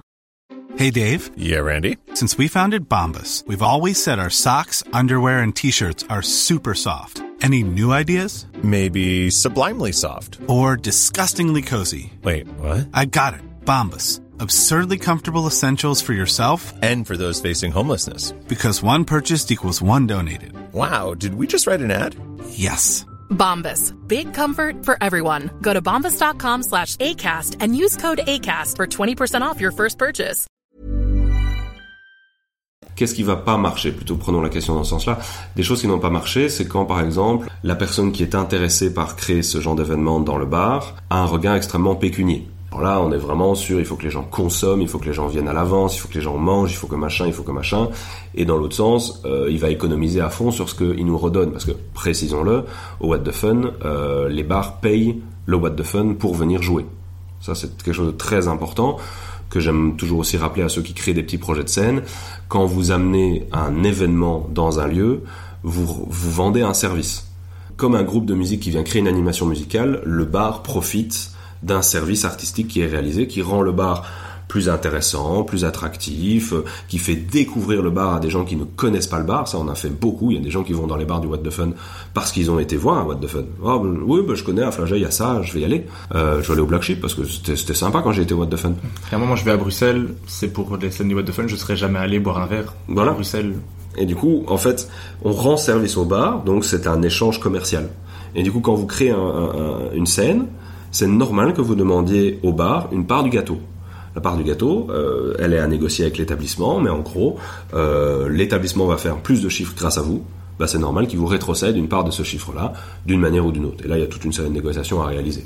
Mais par exemple, un bar qui voit son chiffre d'affaires évoluer et qui ne veut rien rétrocéder au What the Fun, bah désolé, c'est pas correct. Nous, on s'en va. C'est pas ça qu'on veut faire. Autre chose qui ne va pas, c'est quand malheureusement euh, le public qui vient n'est pas dans un confort suffisant pour euh, regarder le spectacle. On a eu des bars où la cuisine faisait énormément de bruit, où euh, l'équipe du bar faisait énormément de bruit, et où on avait beau dire, bah les gars, si vous ne faites pas attention, le spectacle en pâtit, du coup on fait pas le spectacle. Ah bah oui, mais la cuisine doit fonctionner. Bah si la cuisine doit fonctionner, bah le spectacle n'a pas lieu là. Tu vas bien travailler avec des lieux dans lesquels tu vas trouver face à toi quelqu'un qui veut créer un événement de spectacle avec toi et qui va dire ah, ok d'accord. Mais moi c'est important que la cuisine elle tourne. Mais alors peut-être qu'en fait on dirait aux gens venez manger à 19h et puis le spectacle à 8h30 il y a plus de cuisine. Ah bah oui bah voilà là on va pouvoir et alors on fait de la communication sur les événements venez prendre un bon burger au Black Sheep vous allez voir c'est trop bon et tout. Euh, faut réserver pour avoir une bonne table et on s'arrange en fait pour trouver un win-win pour que à la fois le spectacle se passe dans les meilleures conditions pour les artistes et pour le public, hein, parce que quand le matos est de la merde et que le- barman ne veut pas changer le matos parce que ça coûte trop cher d'acheter un nouveau micro, bah désolé, ciao, on, on peut pas le faire. Et du coup, il faut vraiment que tous les éléments soient alignés pour que ça se passe bien. Et si on n'est pas respecté, eh ben on ne le fait plus. Mais alors, on m'a posé la question sur Instagram, mais comment est-ce que vous choisissez les bars dans lesquels vous allez jouer maintenant, depuis l'affaire Balance ton bar? Euh, c'est vrai qu'on on essaye de faire plus attention avec qui on travaille. C'est un réflexe qu'on doit prendre et qu'on n'avait pas, de screener un petit peu euh, les bars avec lesquels on travaille. Quand un nouvel établissement vient, et, on a fait l'erreur, je peux en parler, on a fait l'erreur avec euh, un établissement euh, à, à l'hippodrome de Boisfort, euh, qui avait euh, une sale réputation en fait, et on ne le savait pas, qui avait fait des, qui avait pris des actions racistes euh, envers euh, envers euh, certains de sa clientèle qui ne voulait pas voir comme sa clientèle. Et, et, et- on n'avait pas screené. Et de la même manière que quand Balance ton bar est arrivé, ben, on n'avait jamais screené nos bars sur ce genre de, de choses-là, quoi. Maintenant, c'est un réflexe qu'on doit prendre, et j'avoue que c'est pas encore bien établi, mais euh, si jamais il y a un établissement dans lequel, en fait, vous vous rendez compte qu'il y a quelque chose qui ne fonctionne pas, qui est amoral, qui est, qui n'est pas éthique, qui n'est pas responsable, faut pas hésiter à venir vers nous parce que c'est pas notre volonté de le faire. Quand on a un nouveau bar qui arrive, maintenant on essaie un peu plus d'étudier le marché autour de ce bar-là. Ça inclut sa géolocalisation, quel public on va pouvoir toucher, mais aussi quel est l'historique de ce bar et qu'est-ce qu'il y a derrière, quoi. Mais en tout cas, euh, tous les lieux dans lesquels vous jouez pour le moment, c'est vraiment des lieux chouettes à venir jouer, donc je vous conseille vraiment d'aller partout. Il y a que le Black Sheep où je ne suis encore jamais allé, Non? Mais euh, je ne suis jamais allé en jouer. Ok. J'ai déjà été voir des spectacles parce qu'ils organisent parfois des spectacles en anglais. Ouais, si, ouais. Mais c'est le seul lieu où je suis jamais allé parce que c'est toujours un jour où je travaille. Ah. C'est le seul lieu où je suis pas encore allé. où On dit beaucoup de bien en tant que quand Ouais. t'es sur scène, quoi. C'est une super scène. Mais toi, parmi tous les lieux dans lesquels vous avez joué, quel est ou quel a été ton préféré? Moi, pour jouer moi à titre personnel, Los Amoal, c'est mon préféré. Euh, moi, j'aime bien prendre de l'espace sur scène, j'aime bien à nouveau ce rôle de présentateur. De... Et je trouve qu'à Los Amoal, d'avoir cette petite scène avec un vrai éclairage professionnel et un public en face qui est le public de, de Los est très généreux, très content d'être là et tout. Euh, moi, c'est ma scène préférée, c'est Los Amoal. Là, t'as devant 80, 100, 120 personnes en fonction de l'affluence, euh, avec du bon matos, avec une très bonne énergie. T'es dans une cave, les gens picolent, interagissent. Euh, pour moi, ça, c'est ma scène préférée pour jouer. En tant qu'organisateur, c'est plus difficile à dire. Non, en tant qu'organisateur, c'est trop difficile. Mais le Samuel, c'est vraiment un, un chouette lieu pour jouer. J'ai eu l'occasion de faire un 30-30-30 avec euh, Sacha Ferra et Florent Losson. Là-bas, c'était vraiment très très cool. Euh, merci à Sam qui organise euh, là-bas. Ouais. Vraiment cool. Euh, alors rapide- rapidement, vous avez développé le rôle de MC. Donc ça, tu l'as expliqué tout à l'heure, que vous aviez pas au tout départ. Euh, parmi les MC, qui est le meilleur dans ce rôle? Oui, il y a des questions pièges au milieu. Ah aussi. oui, là. Il y a, différentes qualités dans un MC. Il y a différentes qualités dans un MC. Si tu vois le MC sur scène ou si tu vois le MC organisateur, tu vois. Euh, et puis tu as les MC qui s'imprègnent réellement de leur lieu. Euh, en fait, je devrais ouvrir mon euh, panneau de tous mes artistes ici, comme ça, je me suis sûr de ne pas en oublier. Mais en gros, tu vas avoir des artistes comme comme Dena, qui au cabaret Mademoiselle a vraiment créé une identité forte de son personnage. C'est très difficile d'imaginer, quand Dena n'est pas là, euh, d'avoir quelqu'un d'autre qu'elle pour présenter cette scène-là. Il y a vraiment un showwoman qui est là et elle monte sur scène. Elle est chez elle, elle n'a pas préparé grand-chose, elle est dans l'interaction et tout, et ça marche super bien en tant que présentatrice. Euh, T'as des MC qui vont être euh, très bons en cas de, stress, de problèmes. Euh, team private à l'entrepôt cette saison-ci, on a eu que des merdes de technique.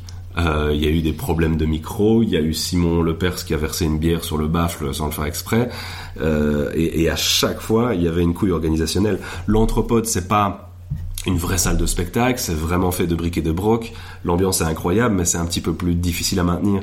Et Team Private, en tant qu'organisateur à cet endroit-là, a fait du super bon travail. Euh, tu, tu prends euh, Étienne Serc, euh, en tant que présentateur, euh, je l'ai vu retourner des scènes qui partaient très mal. Je l'ai vu reprendre un public qui était choqué parce que un peu plus, il y a un peu plus de temps, il, ça arrivait qu'on fasse passer un artiste qu'on n'a qu'on n'a pas qu'on n'a pas checké avant et qui fasse un passage horriblement nul, voire grossier, voire raciste, et d'avoir euh, quelqu'un comme Étienne Serre qui un peu à la manière de Bilal, Bilal est très très bon là aussi là-dessus, qui peut réexpliquer ce qu'on est venu voir, ce, qui se passait, et de reprendre le public dans sa poche en disant, bah les gars, en fait, euh, on est là pour rire, et venez, on va rire, et puis bam, il reprend les gens euh, pour rire, quoi. Juan aussi, qui est plus récent, qui est aussi un très bon MC en tant qu'organisateur, parce que lui aussi, quand il y a une merde, il va être carré et il va s'assurer que tout se passe bien au mieux pour que euh, autour de l'organisation, j'ai pas besoin moi de venir derrière lui parce que je sais que ça va tourner quoi. Tous les MC avec lesquels je travaille font du super bon boulot, ça c'est très très chouette. À nouveau, remerciez vos MC, le What the Fun c'est les MC du What the Fun, Euh, c'est des gens qui font du taf de dingue et qui font vivre la plateforme. Tu n'as pas cité une personne en particulier, mais tu as réussi à mettre des compliments à Ça plusieurs le, personnes. ça c'est le travail, ça c'est le travail. Quel professionnel, quel professionnel. Parce que même moi, j'étais content de ta réponse. Alors après, euh, vous avez commencé avec la saison 3 à créer des ponts avec la Suisse et le Comedy Club. Puis Ah, bien oui. plus tard, vous avez créé les soirées What the Fun sans frontières en partenariat avec le théâtre de la Toison d'Or, Mhm. dans lesquelles vous avez reçu des artistes super talentueux comme Alexandra Pizzagalli, Jason Broker, Julien Santini, Nordine Ganzo, Thibaut Agoston, Reda Sadoui et plein d'autres. Je vais les en oublier si je les cite tous, donc je vais éviter de le faire. Euh, pourquoi cette envie de créer des ponts à l'international alors que vous avez un truc en Belgique qui fonctionne bien? L'idée, c'était pouvoir en fait euh, créer des rencontres. J'ai l'impression d'être le, le- le script dans euh, Astérix. De créer des rencontres. Euh, le- le- de, de pouvoir en fait avoir des, des artistes qui se rencontrent et qui se créent des ponts entre eux. C'est pas tant une question de créer vraiment des collaborations à l'étranger et de venir faire un What the Fun en Suisse et un What the Fun à Paris et un What the Fun ceci cela. À nouveau, moi j'ai pas envie de partir de chez moi, donc euh, ça m'intéresse pas. Euh, L'idée en fait, c'est de faire venir des artistes professionnels et reconnus et des artistes en développement de France, de Suisse, de francophonie euh, et de leur dire bah regardez, ça c'est la Belgique, ça c'est ce qu'on fait en Belgique. Regardez comme vous êtes bien accueillis et tout ça pour que quand eux ils rentrent chez eux à nouveau, ah What the Fun c'est bien. Mais surtout, c'est de faire rencontrer parce que sur ces scènes-là, c'est jamais question de faire venir que des étrangers, c'est de faire venir mélanger et des rencontres entre des artistes belges et des francophones de l'international. Et du coup, en fait, que euh, la personne qui a joué euh, au Stand Up Sans Frontières avec Alexandra Pizzagalli ou, ou- avec euh, Thomas Wiesel, quand l'humoriste belge qui a joué sur cette scène-là a l'occasion d'aller à Paris ou en Suisse, puisse envoyer un DM en disant ah bah tiens, tu te souviens, on a joué ensemble, au Stand Up Sans Frontières, je serai là à tel moment, t'as pas une scène ou quoi à me proposer et en fait, ça marche beaucoup mieux qu'un DM random qui vient. Et en plus, j'ai une vidéo, donc je t'envoie ma vidéo YouTube pour savoir si je peux jouer sur ta scène. J'ai pas envie de regarder ta vidéo YouTube, c'est chiant. Moi, je le fais pas.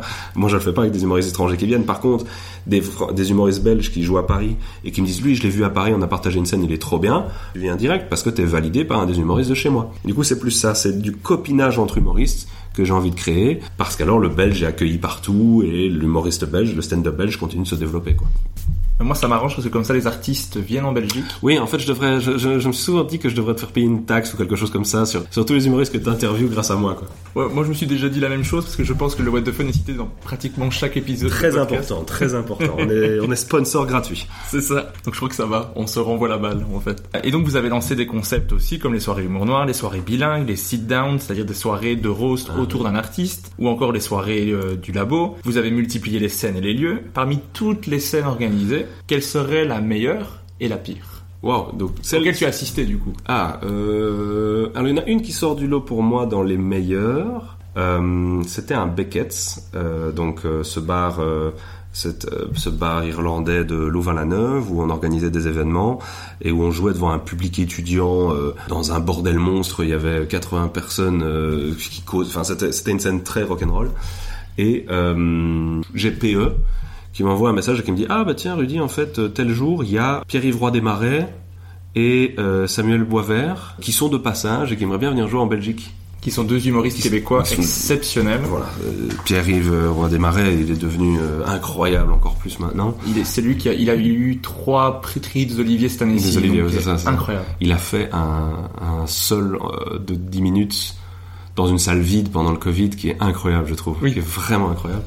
Tu vois, comme quand je regarde quand même du stand-up. Et du coup, en fait, peut me dire, bah tiens, ils sont pas ça. J'ai pas compris qu'est-ce qu'ils faisaient en Belgique. En fait, ils jouaient en France et ils voulaient absolument faire une date en Belgique. Et je pense que le Kings n'avait pas de disponibilité à ce moment-là. Et je pense que dans leur tête de Québécois, aller sur une capitale européenne, c'est normal qu'il y ait des comédie clubs. Alors qu'il y en avait pas, tu vois. Et du coup, bah, je dis oui, mais j'en ai une à Louvain-la-Neuve, on va faire ça. Ah, ok, très bien. Euh, Bah, écoute, euh, je viens, je peux monter sur scène aussi. Je dis, bah oui, PE, très bien, machin. Puis je reçois un SMS. Euh, ah, bah tiens, Thomas Wiesel est dans le coin et du coup, ça l'intéresserait de les voir. Est-ce qu'il peut monter sur scène aussi? Je dis, bah oui, allons-y, quoi. Et au final, t'avais, euh, donc les deux Québécois, PE, Thomas Wiesel, Dena, et Adèle, qui était sur cette scène-là, qui s'est passée au Beckett's, et qui était pour moi une scène où les gens auraient dû payer 30 balles pour voir une scène pareille avec tellement de talent, qui était gratuite devant des gens qui avaient jamais vu de stand-up dans leur, vie, et qui a été incroyable en termes de qualité, avec des gens vraiment... euh, ça, c'était vraiment quelque chose d'un peu magique, et... Euh, et qu'il faut pas reproduire parce que ça tue le marché de faire des scènes gratuites comme ça. C'est pas c'est pas c'est pas possible. Ça pour moi c'était une scène euh, assez assez magique. Je pense que la première le What the Fun 100 le What the Fun 200 était techniquement plus difficile le What the Fun 100 était vraiment quelque chose d'un peu magique parce que là avec Raph il y avait un, aboutissement de quelque chose on était euh, dans les halles Saint-Géry devant plein de gens qui étaient venus voir parce que ils avaient répondu présent à un projet qui, qui, paraissait un peu fou et là il y avait quelque chose aussi de certaine fierté d'avoir euh, d'en être arrivé là les mauvaises scènes des scènes qui étaient vraiment mauvaises. Les humoristes en ont probablement plus d'idées que moi. Parce que je veux dire, euh, quand tu fais un four, tu le sens très très fort. Quand tu organises mal, c'est plus rare, quoi. Euh, que vraiment, enfin, tu vois, genre, une soirée qui s'est peut-être passée moins bien, oui, bien sûr. Une soirée peut-être avec moins de monde, oui, bien sûr. Euh, des soirées difficiles, bah, euh, certains lieux qui n'étaient pas euh, 100% derrière le projet, avec qui bah, c'était la dernière à cet endroit-là et qu'on a bien senti que c'était la dernière à cet endroit-là parce que ça n'intéressait pas. Mais j'ai peut-être pas forcément l'idée d'une scène sur laquelle vraiment j'en fais des cauchemars, quoi. Dans l'épisode qu'on avait enregistré ensemble, à l'époque. tu vois, t'as les réponses. Pourquoi, Non, je, non. pourquoi je réponds Non, mais parce que moi j'ai les réponses, mais les auditeurs non. Il y avait une anecdote de c'est Raph qui expliquait ça. C'était euh, Guillermo Guise et Jason Brokers qui venaient, et qui sont passés, qui sont passés par là. Ils ont dit est-ce qu'on peut jouer? Et en fait, non. ça, c'était euh, à la Maison du Peuple, euh, Parvis Saint-Gilles. C'était aussi une scène assez rock'n'roll. C'était un, un- un chouette endroit où il y avait vraiment... euh, il y avait un peu de technique, c'était pas, c'était pas hyper complet en termes de technique, mais les premières scènes qu'on a fait là-bas étaient très chouettes. Mais rapidement, en fait, euh, c'est un très très long bar. Et euh, les soirées suivantes, il y avait beaucoup de bruit à l'arrière, beaucoup de gens qui venaient. C'est un bar qui attire beaucoup de monde.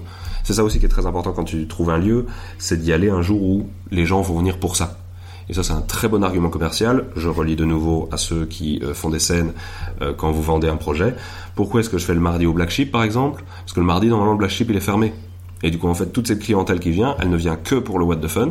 Donc, déjà, il y a personne qui va te casser les pieds. Mais en plus, tu prouves euh, au, bar que c'est tout du chiffre supplémentaire. Donc, allons-y. Et du coup, oui, ce soir-là, à Maison du Peuple, au Parvis Saint-Gilles, bah, il y avait énormément de bruit à l'arrière. C'était très difficile de maintenir la concentration. Euh, on galérait sur scène et il y a et, et Jason Brokers qui sont arrivés à l'arrière de la scène, qui ont vu et qui ont fait Oui, en fait, non, on n'a pas trop envie de jouer ce soir finalement. Mais je dirais pas que c'est une mauvaise scène. C'était, allez, c'était rock'n'roll, ça fait une belle anecdote. Moi, je, je, je fais pas des cauchemars là-dessus. Mais je trouvais l'anecdote sympa et je me suis dit ah je l'ai dans l'épisode de podcast qui ne sortira jamais. Je voulais qu'elle soit euh, pour le monde public. Je pense que c'est Raph qui, qui, qui, qui la vit vraiment difficile- difficilement, celle-là.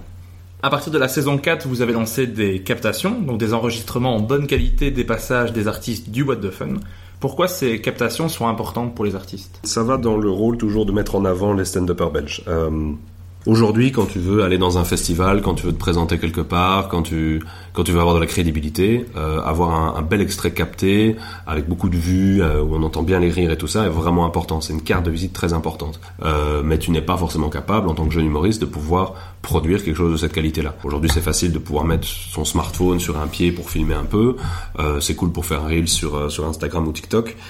Mais si tu veux un truc un peu plus professionnel sur une vraie scène, bah, il faut directement deux caméras, il faut un peu de, montage, il faut un peu de technique, quoi. Donc notre envie, c'était simplement de, de, à nouveau, de mettre en avant sur les réseaux des artistes et de leur offrir une visibilité supplémentaire, parce que avec cette carte de visite là, ils allaient pouvoir obtenir plus de plus de dates, plus de choses et tout ça. Donc ça, ça reste un peu une des, un des, projets que j'aime bien faire euh, gratuitement. Les humoristes ne payent pas pour ces captations-là. C'est vraiment de l'argent que le What the Fun investit pour les mettre en avant. Euh, ça fait du contenu sur les réseaux, c'est important, ça crée de la visibilité, mais l'objectif à nouveau, c'est qu'ils aient une carte de visite facile à pouvoir utiliser ensuite, quoi.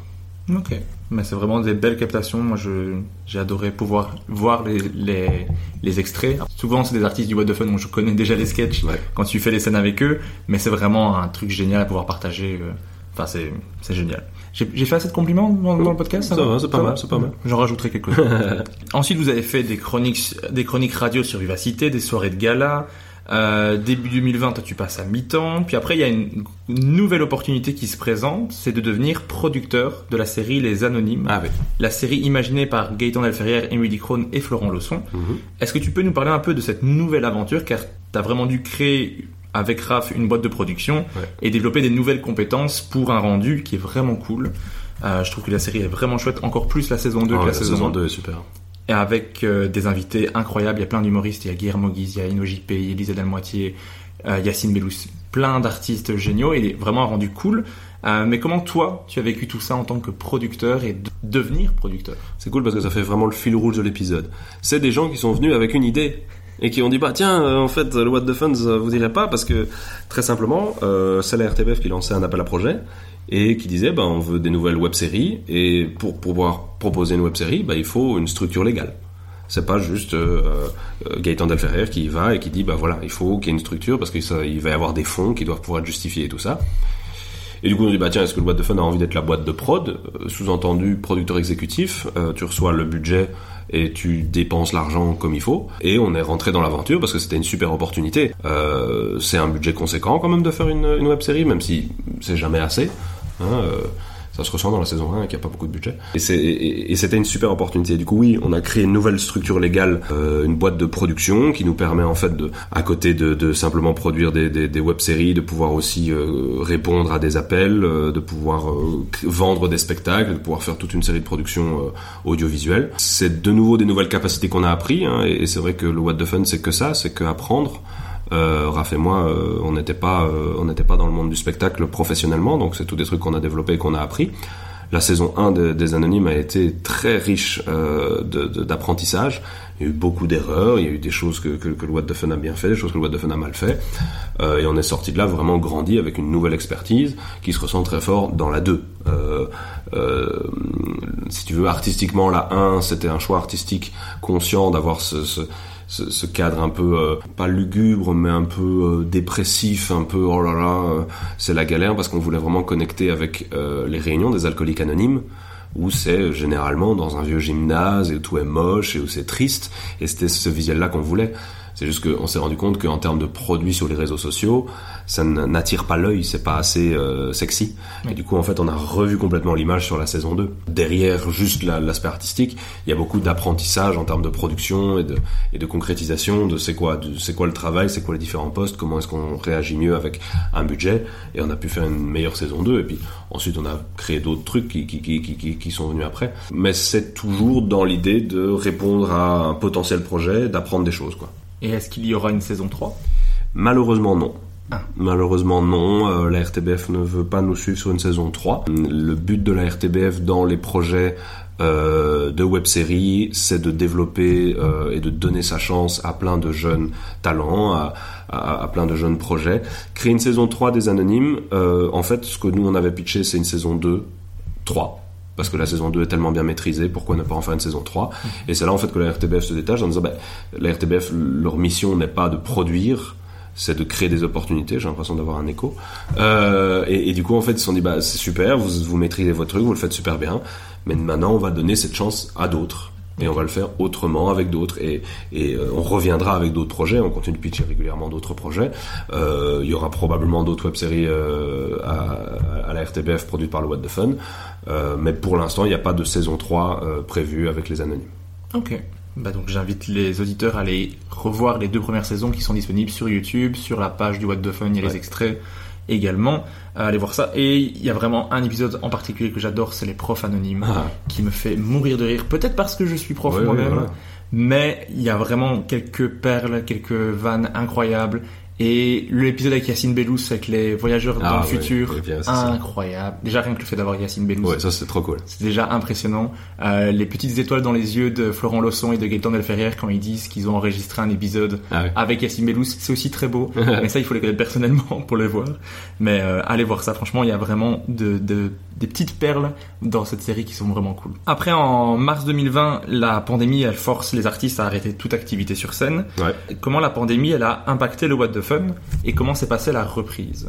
Euh, donc il y a eu un peu cette espèce de recherche de comment créer du contenu malgré la malgré l'interdiction d'être sur scène. On avait la chance d'avoir fait quelques captations avant et, et puis d'avoir lancé le podcast, euh, donc on a pu rester euh, actif euh, le temps de finir la saison.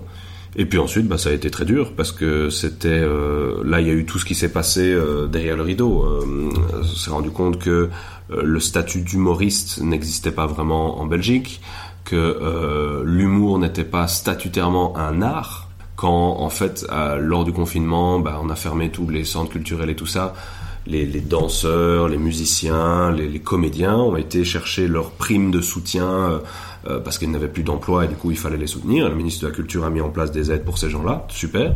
Et quand les humoristes sont venus derrière en disant bah et nous, ah bah, on nous a dit vous n'êtes pas des artistes. À ce moment-là, en fait, il y avait simplement un, vide, un manque dans euh, les décrets. Euh, sur les statuts des artistes qui ne considéraient pas l'humour comme un art à proprement parler. Tu pouvais faire de la comédie d'humour, tu pouvais faire, euh, je sais pas, j'imagine de la musique d'humour, mais tu ne faisais pas de l'humour. Et tous les humoristes que tu connais qui ont fait carrière en Belgique ont des statuts d'entrepreneurs en fait. Ils ont créé leur propre société, ils ont créé le... et c'est des auto-entrepreneurs qui vendent leurs produits. Du coup, il n'y avait jamais eu un besoin d'avoir euh, des aides pareilles pour les artistes de l'humour et il y a eu tout un travail qui a été fait par euh, bien sûr la Fédération belge des professionnels de l'humour euh, portée par Vincent Taloche, dans lequel nous on a pu un petit peu participer aussi, dont le but a été de rencontrer les politiques et d'essayer de comprendre pourquoi on était là et qu'est-ce qu'on pouvait faire pour en sortir. du coup, il y a eu pas mal de temps passé à essayer de faire évoluer le système et aujourd'hui, on est assez content parce qu'on va pouvoir être reconnu comme des artistes et du coup, en fait, les humoristes qui s'engagent professionnellement dans ce chemin-là vont pouvoir aussi pouvoir profiter de subsides, de primes, d'aides à la création comme d'autres artistes. Si vous voulez vous intéresser là-dessus, il faut aller sur culture.be où la ministre de la Culture envoie régulièrement des informations, des explications sur ça. Plus récemment, aujourd'hui, on parle par exemple du statut d'artiste qui est en train d'évoluer. Ça sort aussi de discussions euh, de là.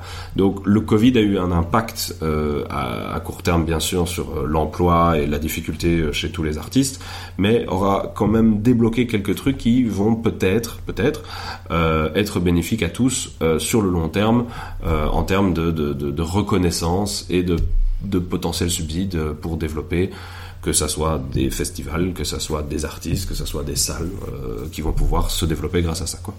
Et au niveau du, du What the Fun vraiment lui-même, est-ce qu'il y a eu une période difficile où c'était dur de ramener des, des gens en salle ou euh, au contraire c'est reparti de plus belle et Non, il y a eu beaucoup d'allers-retours. Euh, il y a eu beaucoup de fausses relances. C'était ça qui était très difficile parce que euh, on parlait d'une relance et puis alors ça se faisait dans des conditions très difficiles avec euh, euh, de la distanciation dans les lieux, avec un minimum de, de, avec un maximum de personnes qui pouvaient rentrer. Donc tu jouais dans des salles très vides, dans des drôles d'ambiance, des fois avec masque, des fois sans masque, et puis hop, on refermait tout, et puis on relançait tout.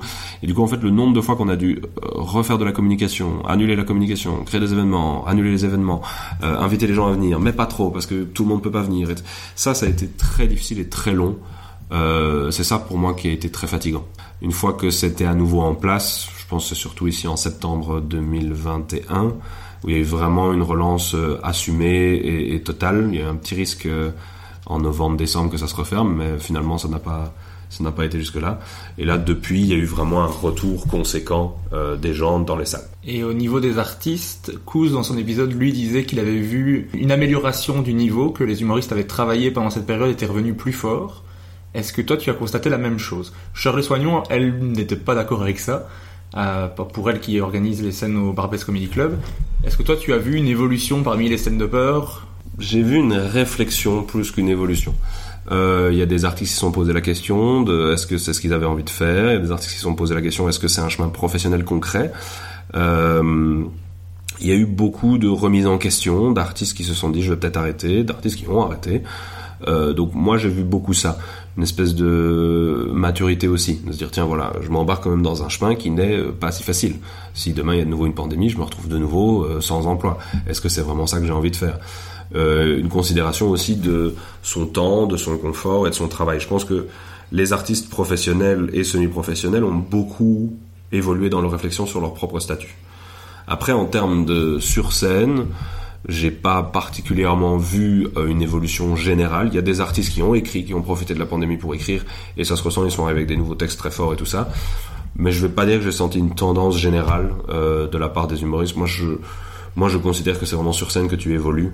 Et du coup, bah, sans scène, il y en a qui sont sortis avec des très bons textes, mais majoritairement, tout le monde avait besoin de remonter sur scène pour retravailler. Quoi. Ok. Alors ensuite, ben donc Raph est parti vivre son rêve de diplomatie à l'étranger et t'as laissé les rênes du projet. Euh, mais donc, euh, il a un petit mot pour toi? Mais non. Raph euh, t'as Oh, laissé un petit mot. Donc, euh, on va écouter Raph. Je vais chialer, c'est ça? Peut-être pas. euh, bah, après, tu peux, fais ce que tu veux. Hein. Coucou C'est moi, ton rouquin préféré. Voilà, c'est Raph. Donc je sais pas si tu te rappelles de moi. C'est Raph. On avait lancé un projet ensemble il y, a, il y a quelques années, toi et moi. Et voilà, ça, ça fait maintenant un an que je t'ai confié euh, les, les rênes du What the Fun. Ça fait un an. Et comme tu le sais, euh, je reviendrai en Belgique en 2029. C'est ça. Alors ma question pour toi, elle est très simple. Le What the Fun en 2029, Oh, il a l'air de quoi? Quel est le gros projet? Quelle est la priorité? Où est-ce qu'on est? Où est-ce que toi tu es? Où est la structure? Où sont les artistes? Euh, Donne-nous euh, tes, tes plus beaux pronostics. Bisous Euh, c'est facile, hein, de, partir comme ça et de dire, bah, tu sais quoi, je reviens dans, dans 10 ans, euh, fais-moi un nouveau What the Fun. euh, il a, il a, il a, il parce que vraiment, il va revenir, tout le monde va l'accueillir, tu vois, en 2029. Oh, Raph, t'es nouveau là, formidable et tout. Il aura des sketchs, il fera à nouveau des accents, ça sera terrible. Euh, mais, non, c'est difficile de projeter jusqu'à 2029 quand même. 2029, c'est loin.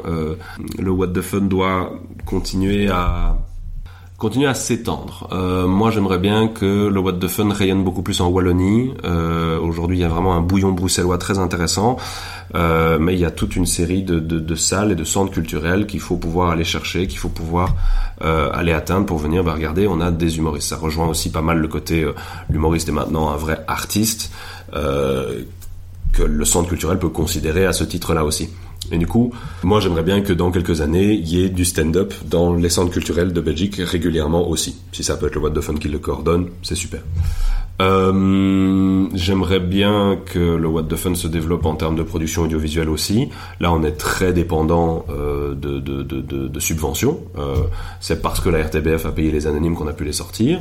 Euh, si on arrivait à développer plus régulièrement ce genre de produit, peut-être que on pourrait emmagasiner une certaine crédibilité, de pouvoir se permettre de, de, de risquer un peu plus, de mettre de l'argent et d'auto-produire certaines choses.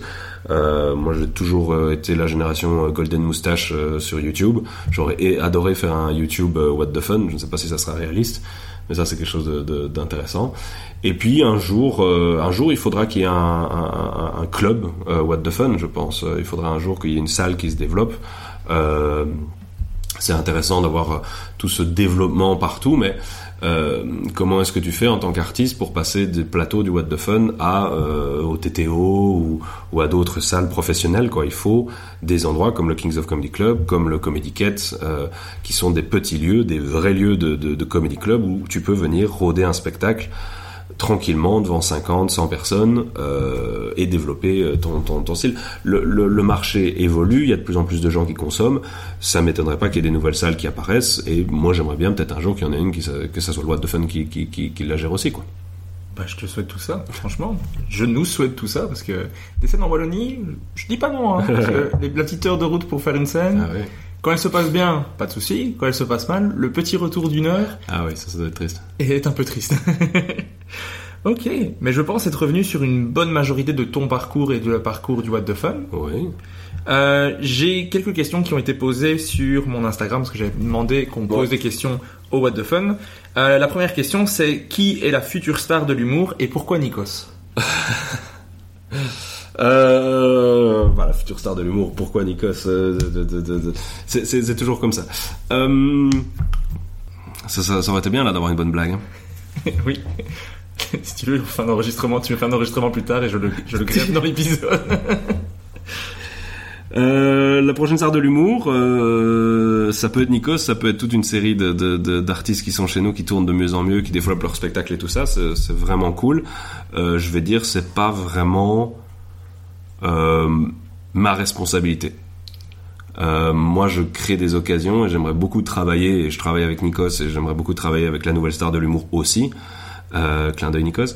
Euh, et et, et, et, j'aimerais bien euh, et j'aimerais bien que, que parce que à nouveau, si c'est des gens qui sortent du What the Fun avec lequel What the Fun travaille, ben ça ça rend du crédit sur le What the Fun et ça intéresse tout le monde à venir au What the Fun et ça permet d'avoir le spotlight qui passe depuis cette star montante vers les humoristes qui le suivent derrière. Euh, quelqu'un comme Fanny qui- qu'on a eu la chance de voir euh, à ses débuts et qui vient régulièrement revenir au What the Fun, qui sera là au- aux 50 humoristes sur une scène, qui vient de temps en temps tester du matériel chez nous. Bah c'est chouette parce que euh, elle, revient et les, les, gens qui la connaissent sont surpris de la voir arriver sur scène, c'est trop bien. Au What the Fun, on peut voir des gens qui sont sur France Inter, c'est trop cool quoi.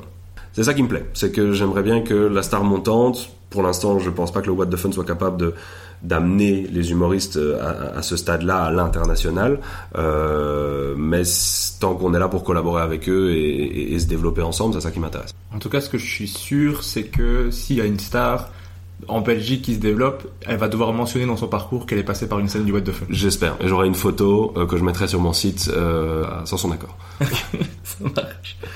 Euh, je tiens à préciser que la question d'avant n'a pas été posée par Nikos. Mais non. Mais par Juan.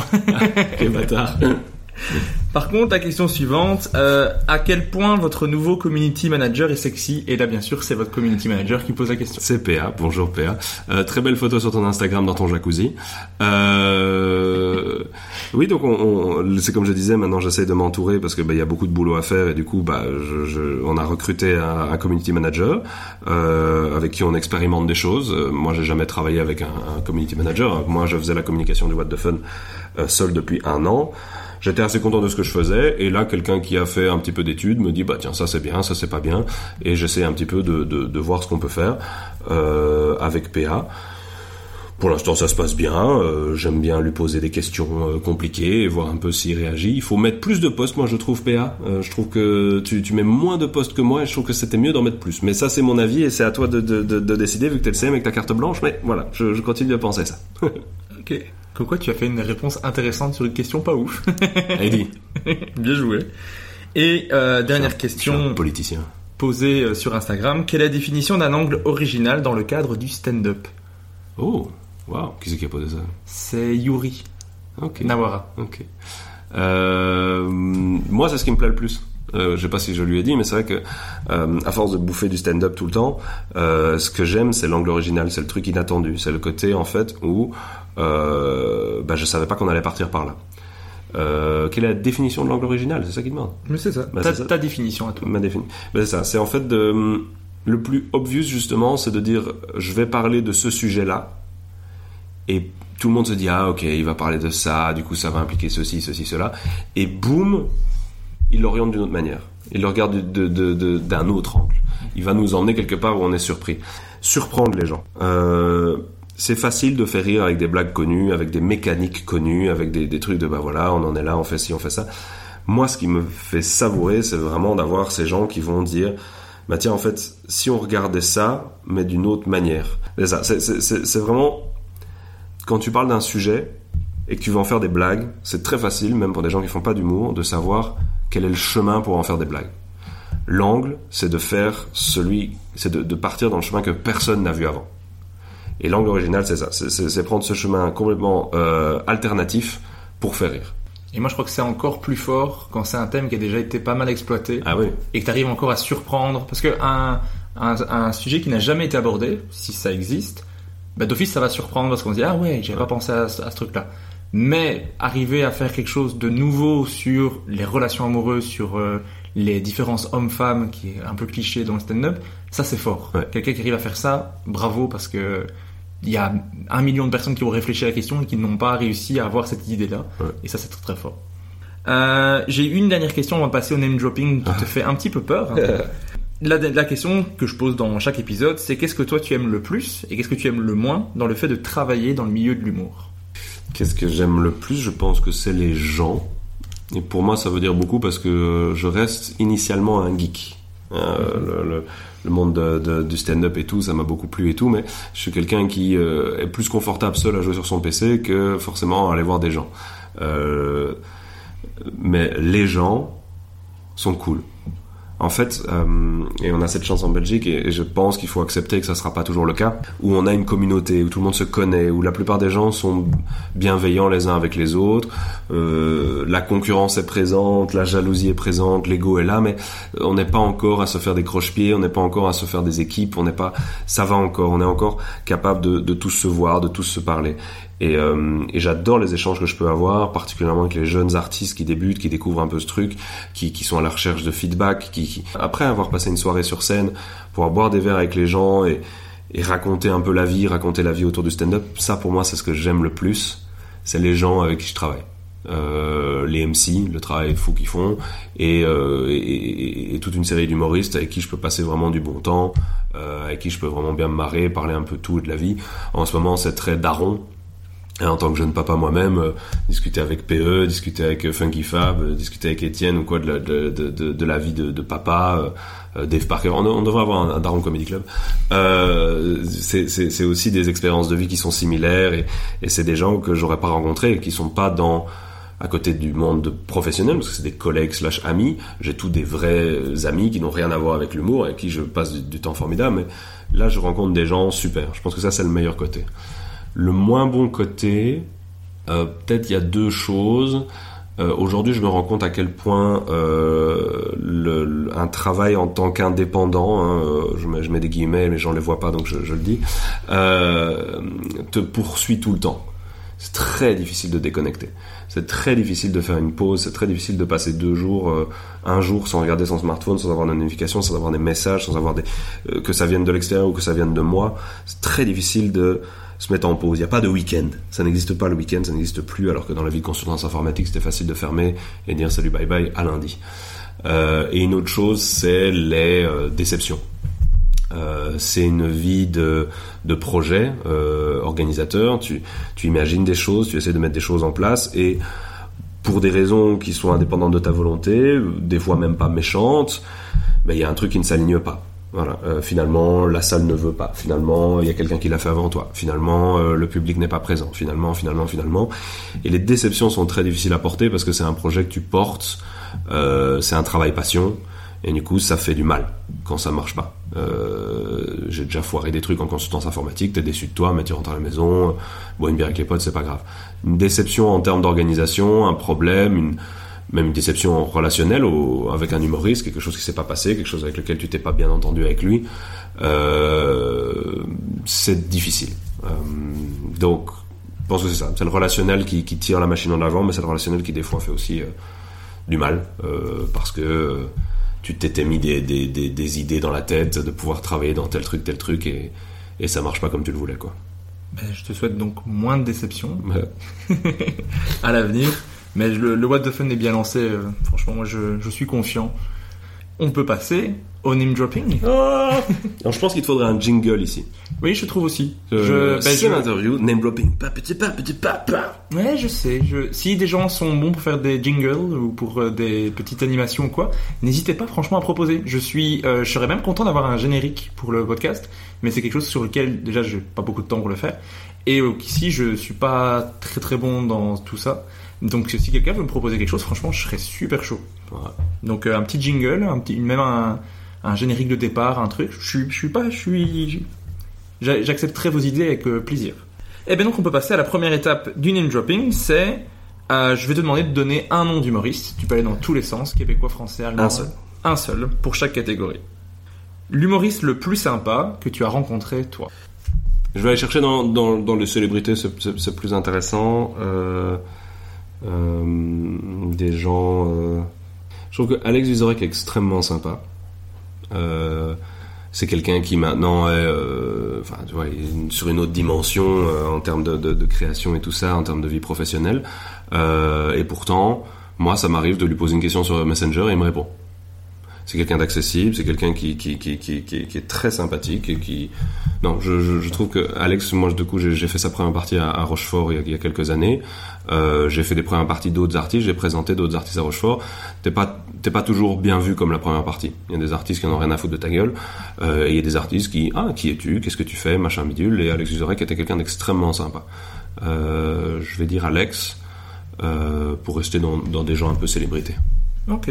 Bah d'ailleurs, euh, le même avis sur Alex parce que euh, j'ai été voir son spectacle et je lui ai demandé de participer au podcast. Et donc c'est en préparation, c'est juste que c'est quelqu'un qui est très occupé. Ah. Et donc il faut trouver un moment. Mais super gentil, super à l'écoute. Je lui ai déjà envoyé plein de messages, il me répond à chaque fois euh, de façon très très sympa. Il faut juste trouver un moment ouais. parce qu'il est occupé. Mais le fait qu'il soit occupé fait que j'ai envie de l'avoir dans le podcast. Bien sûr. L'humoriste qui pour toi écrit le mieux je continue d'aller dans les célébrités comme ça, je m'embrouille pas dans mon, dans mon boulot. euh, Daniel Sloss. Ok. Euh, écossais, je pense. Oui, je crois aussi. euh, qui a euh, un sketch qui, que moi j'adore revoir. Euh, je vais pas aller sur la punch ou quoi, où il parle de sa sœur. Daniel Sloss, c'est quelqu'un qui fait dans l'humour noir, qui fait dans... C'est pas typiquement mon humour à la base, euh, mais comme je le disais plus tôt, l'humour noir, c'est l'humour extrêmement intelligent. Quand c'est bien fait, c'est bien écrit et tout.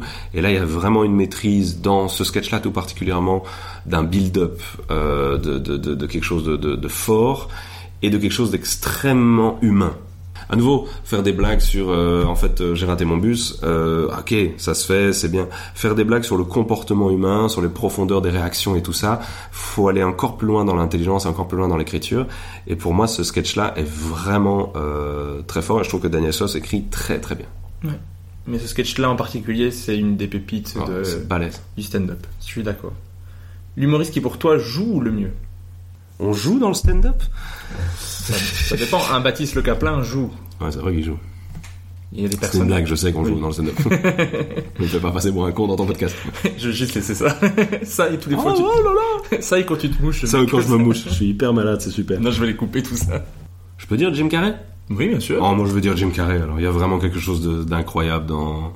Ouais, je, je trouve Jim Carrey. mais J'ai l'impression que c'est un peu outdated, tu vois. C'est c'est pas du tout sur le même. euh, euh, on n'est pas dans la même période, mais euh, Jim Carrey joue incroyablement bien. Bah, si, tu peux tout à fait le citer. On a déjà cité des humoristes qui ne sont même plus de ce monde. C'est vrai, très bien. Alors, il y a bah, pas je choisis Jim de Carrey. alors. Il est encore là, il s'est pas encore suicidé, donc euh, tristesse. il est beaucoup fou. Il est beaucoup fou, mais il est très beau. C'est triste que son dernier film, parce qu'il a arrêté sa carrière, c'est triste que son dernier film, ça soit Sonic 2. C'est vrai que finir sur Sonic Il 2. aurait pu finir sur autre chose, quoi, tu vois. Bon, après, on va voir. Ou si- alors il s'est dit, il a, il s'est dit, je vais peut-être finir, et il a reçu le script de Sonic 3, et il a dit, non, j'arrête. peut-être. Euh, L'humoriste qui t'inspire ou qui t'a inspiré le plus? Euh, Gad Elmaleh. Je, je, je continue de répéter à nouveau que voler des blagues, c'est mal, que ce qu'il a fait n'est pas correct, et qu'il a construit une carrière sur des choses qui ne sont pas correctes. Je ne rentre pas dans le débat là-dessus.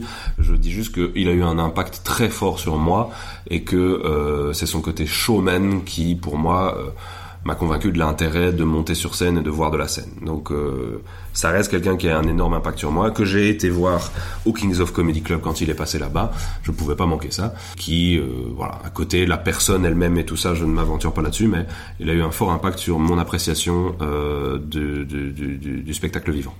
Ouais, bah je suis d'accord parce que moi je pense que bah il y aurait pas ce podcast aussi T'es avait pas jamais en désaccord avec personne, j'ai l'impression. Est-ce qu'il y a un moment où vraiment t'as dit genre, oh non, c'est une idée de merde en fait ce truc-là Non, non.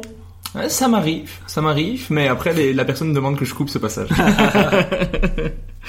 non, mais généralement, c'est vrai que les invités que je reçois, c'est des gens avec lesquels je suis assez d'accord dans leur façon de voir les choses et. On a une sensibilité partagée, je pense. C'est aussi pour ça que je reçois que des gens avec- que j'aime beaucoup ce qu'ils font et que j'aime bien la personne, parce que je pense que j'aurais beaucoup de mal à poser des questions à quelqu'un que je n'aime pas ce qu'il fait sur scène, Mhm. avec lequel je suis pas d'accord. Après, ça pourrait être intéressant à écouter, mais c'est pas spécialement ce que j'ai envie de faire, quoi. Donc c'est vrai que je suis souvent d'accord avec les gens que je reçois, ça c'est vrai. Euh, un humoriste qui t'a surpris dernièrement? Lisa Delmoitier. Euh, quand tantôt tu me demandais, tiens voilà, est-ce qu'il y a des humoristes qui ont euh, sorti quelque chose du confinement euh, Je sais pas si c'est ça qui s'est passé chez elle, mais depuis, euh, il y a une évolution dans le texte. Lisa a toujours très bien écrit, mais je trouve qu'il y a des vannes chez elle qui sont incroyables et euh, sur cette saison-ci particulièrement, euh, elle est passée de c'est une humoriste dans le tas à c'est clairement une des plus balèzes dans le tas quoi.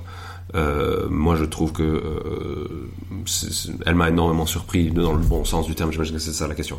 Oui. Un, un humoriste qui t'a surpris qui est vraiment naze. ah non, c'est pas ça. Non, donc Lisa Desmoitiers. Ok, ben j'en profite pour dire que son spectacle se joue le 30 juin au Kings of Comedy Club. Allez le voir et il y a aussi un épisode avec elle et Lucas Cosco que je trouve assez chouette à écouter.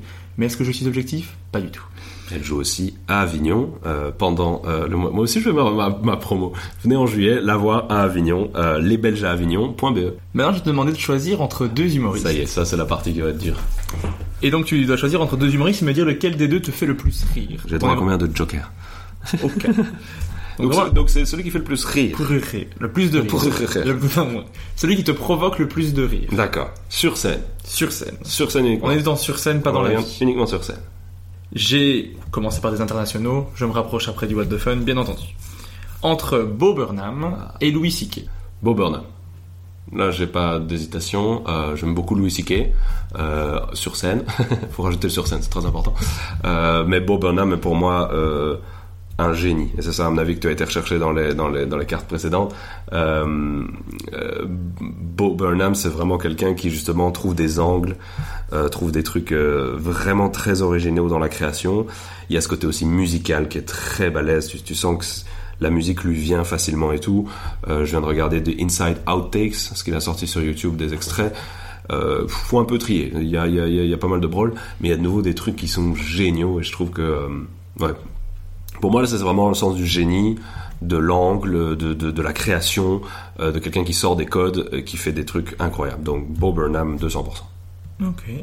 Entre euh, Thomas Wiesel et T'as pas, pas dit je suis d'accord, tiens, sur celle-là. Je là- là- là-dessus, je me prononce moins sur le choix, mais moi j'aurais dit Louis C.K. mais au niveau de la scène, parce que Louis C.K. il y a juste le spectacle Hilarious qui Ah. est peut-être le meilleur spectacle du monde. Je, je sais pas. Je, je, je ne peux pas. difficilement on pourra battre Louis C.K. sur scène, je pense. Entre euh, Thomas Wiesel et Guillermo Guise. Ouh. Waouh. Ah, elle est bien celle-là. Oh, c'est dur. Euh, je crois que je vais aller sur. Thomas Wiesel. Je vais aller sur Thomas Wiesel parce que j'aime bien euh, son regard euh, politique. J'aime bien un peu ce, ce côté cynique politique, ce qui va amener un peu dans le...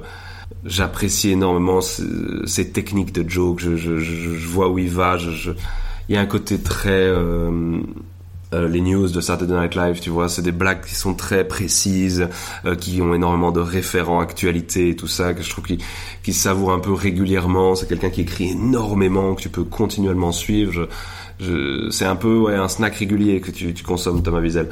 Euh, j'aime beaucoup Guillermo Guise, qui n'aime pas Guillermo Guise. Euh, Il y, a, y a quelque chose de, de, de, de très fort sur scène et tout ça, mais c'est vrai que je pense que personnellement, moi, je connecte un rien plus avec l'humour de Thomas Wiesel. Tu vois, je me prononce pas. euh... Allez, je vais me prononcer aussi, comme ça je me mouille un peu. Moi, je dirais Guillermo Guise, mais parce que moi, je suis une, une bille en, en actualité. Ah voilà, c'est peut-être ça. Donc, Donc, il y euh, a, y a- il y a- je pense qu'il y a des, des vannes qui me passent à côté.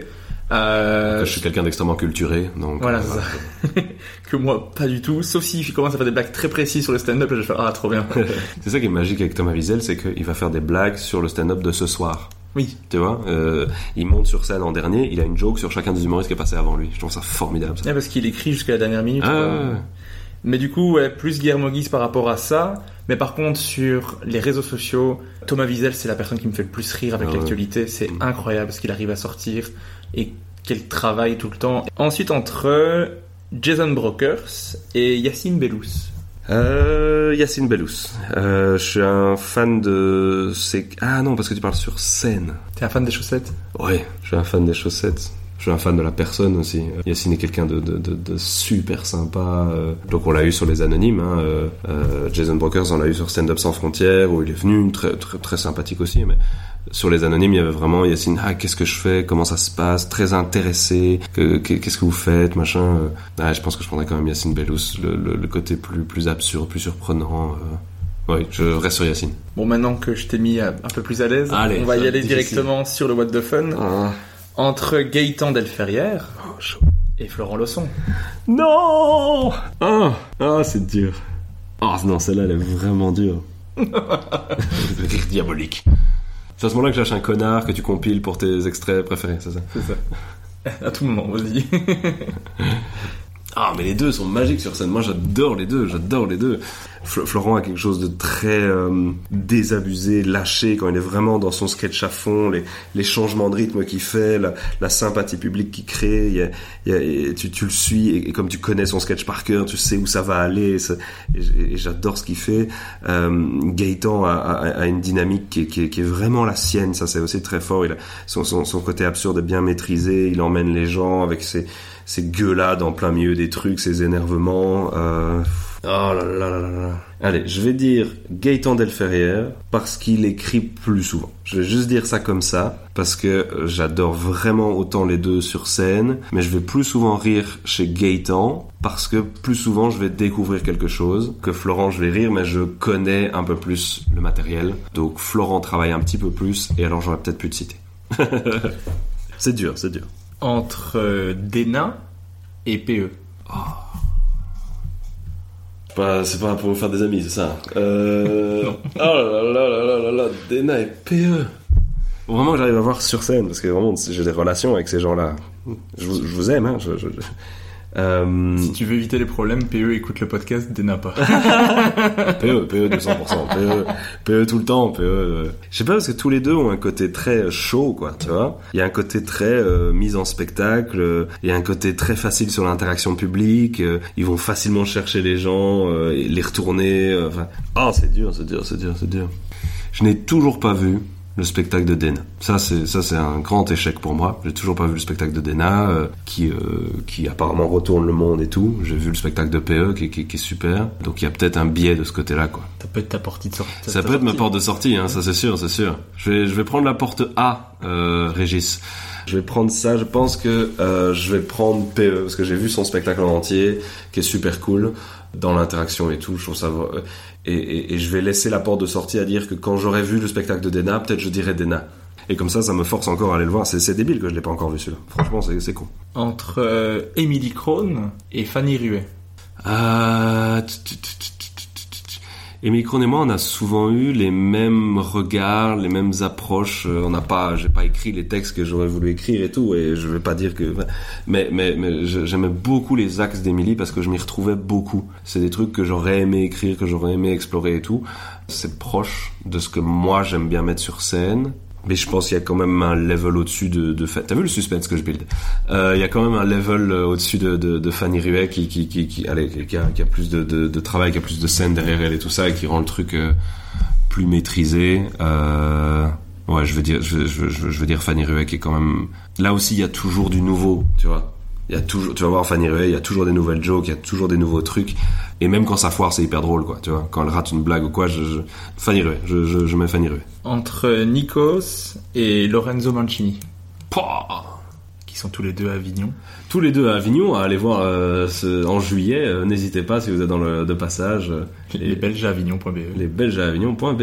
Et après cette page de pub, euh, Nikos. Je mets Nikos parce que il y a de nouveau ce côté showman. Euh, il envoie une énergie, il envoie une patate.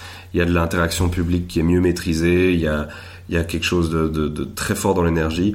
Le texte de Lorenzo est vachement abouti. Il y a vraiment des trucs, euh, tu savoures ça, tu vois. Mais tu vas apprécier le spectacle de Lorenzo d'une autre manière que celui de Nikos, quoi. Je trouve que Nikos Ouais, l'énergie. Moi, je suis très dans le showman, et du coup, je pense que je, je choisis Nikos parce que plus showman. Ok. Et dernier choix, qui est le plus drôle entre Raph et Rudy? Ah, Rudy, il n'y a pas, y a pas d'hésitation.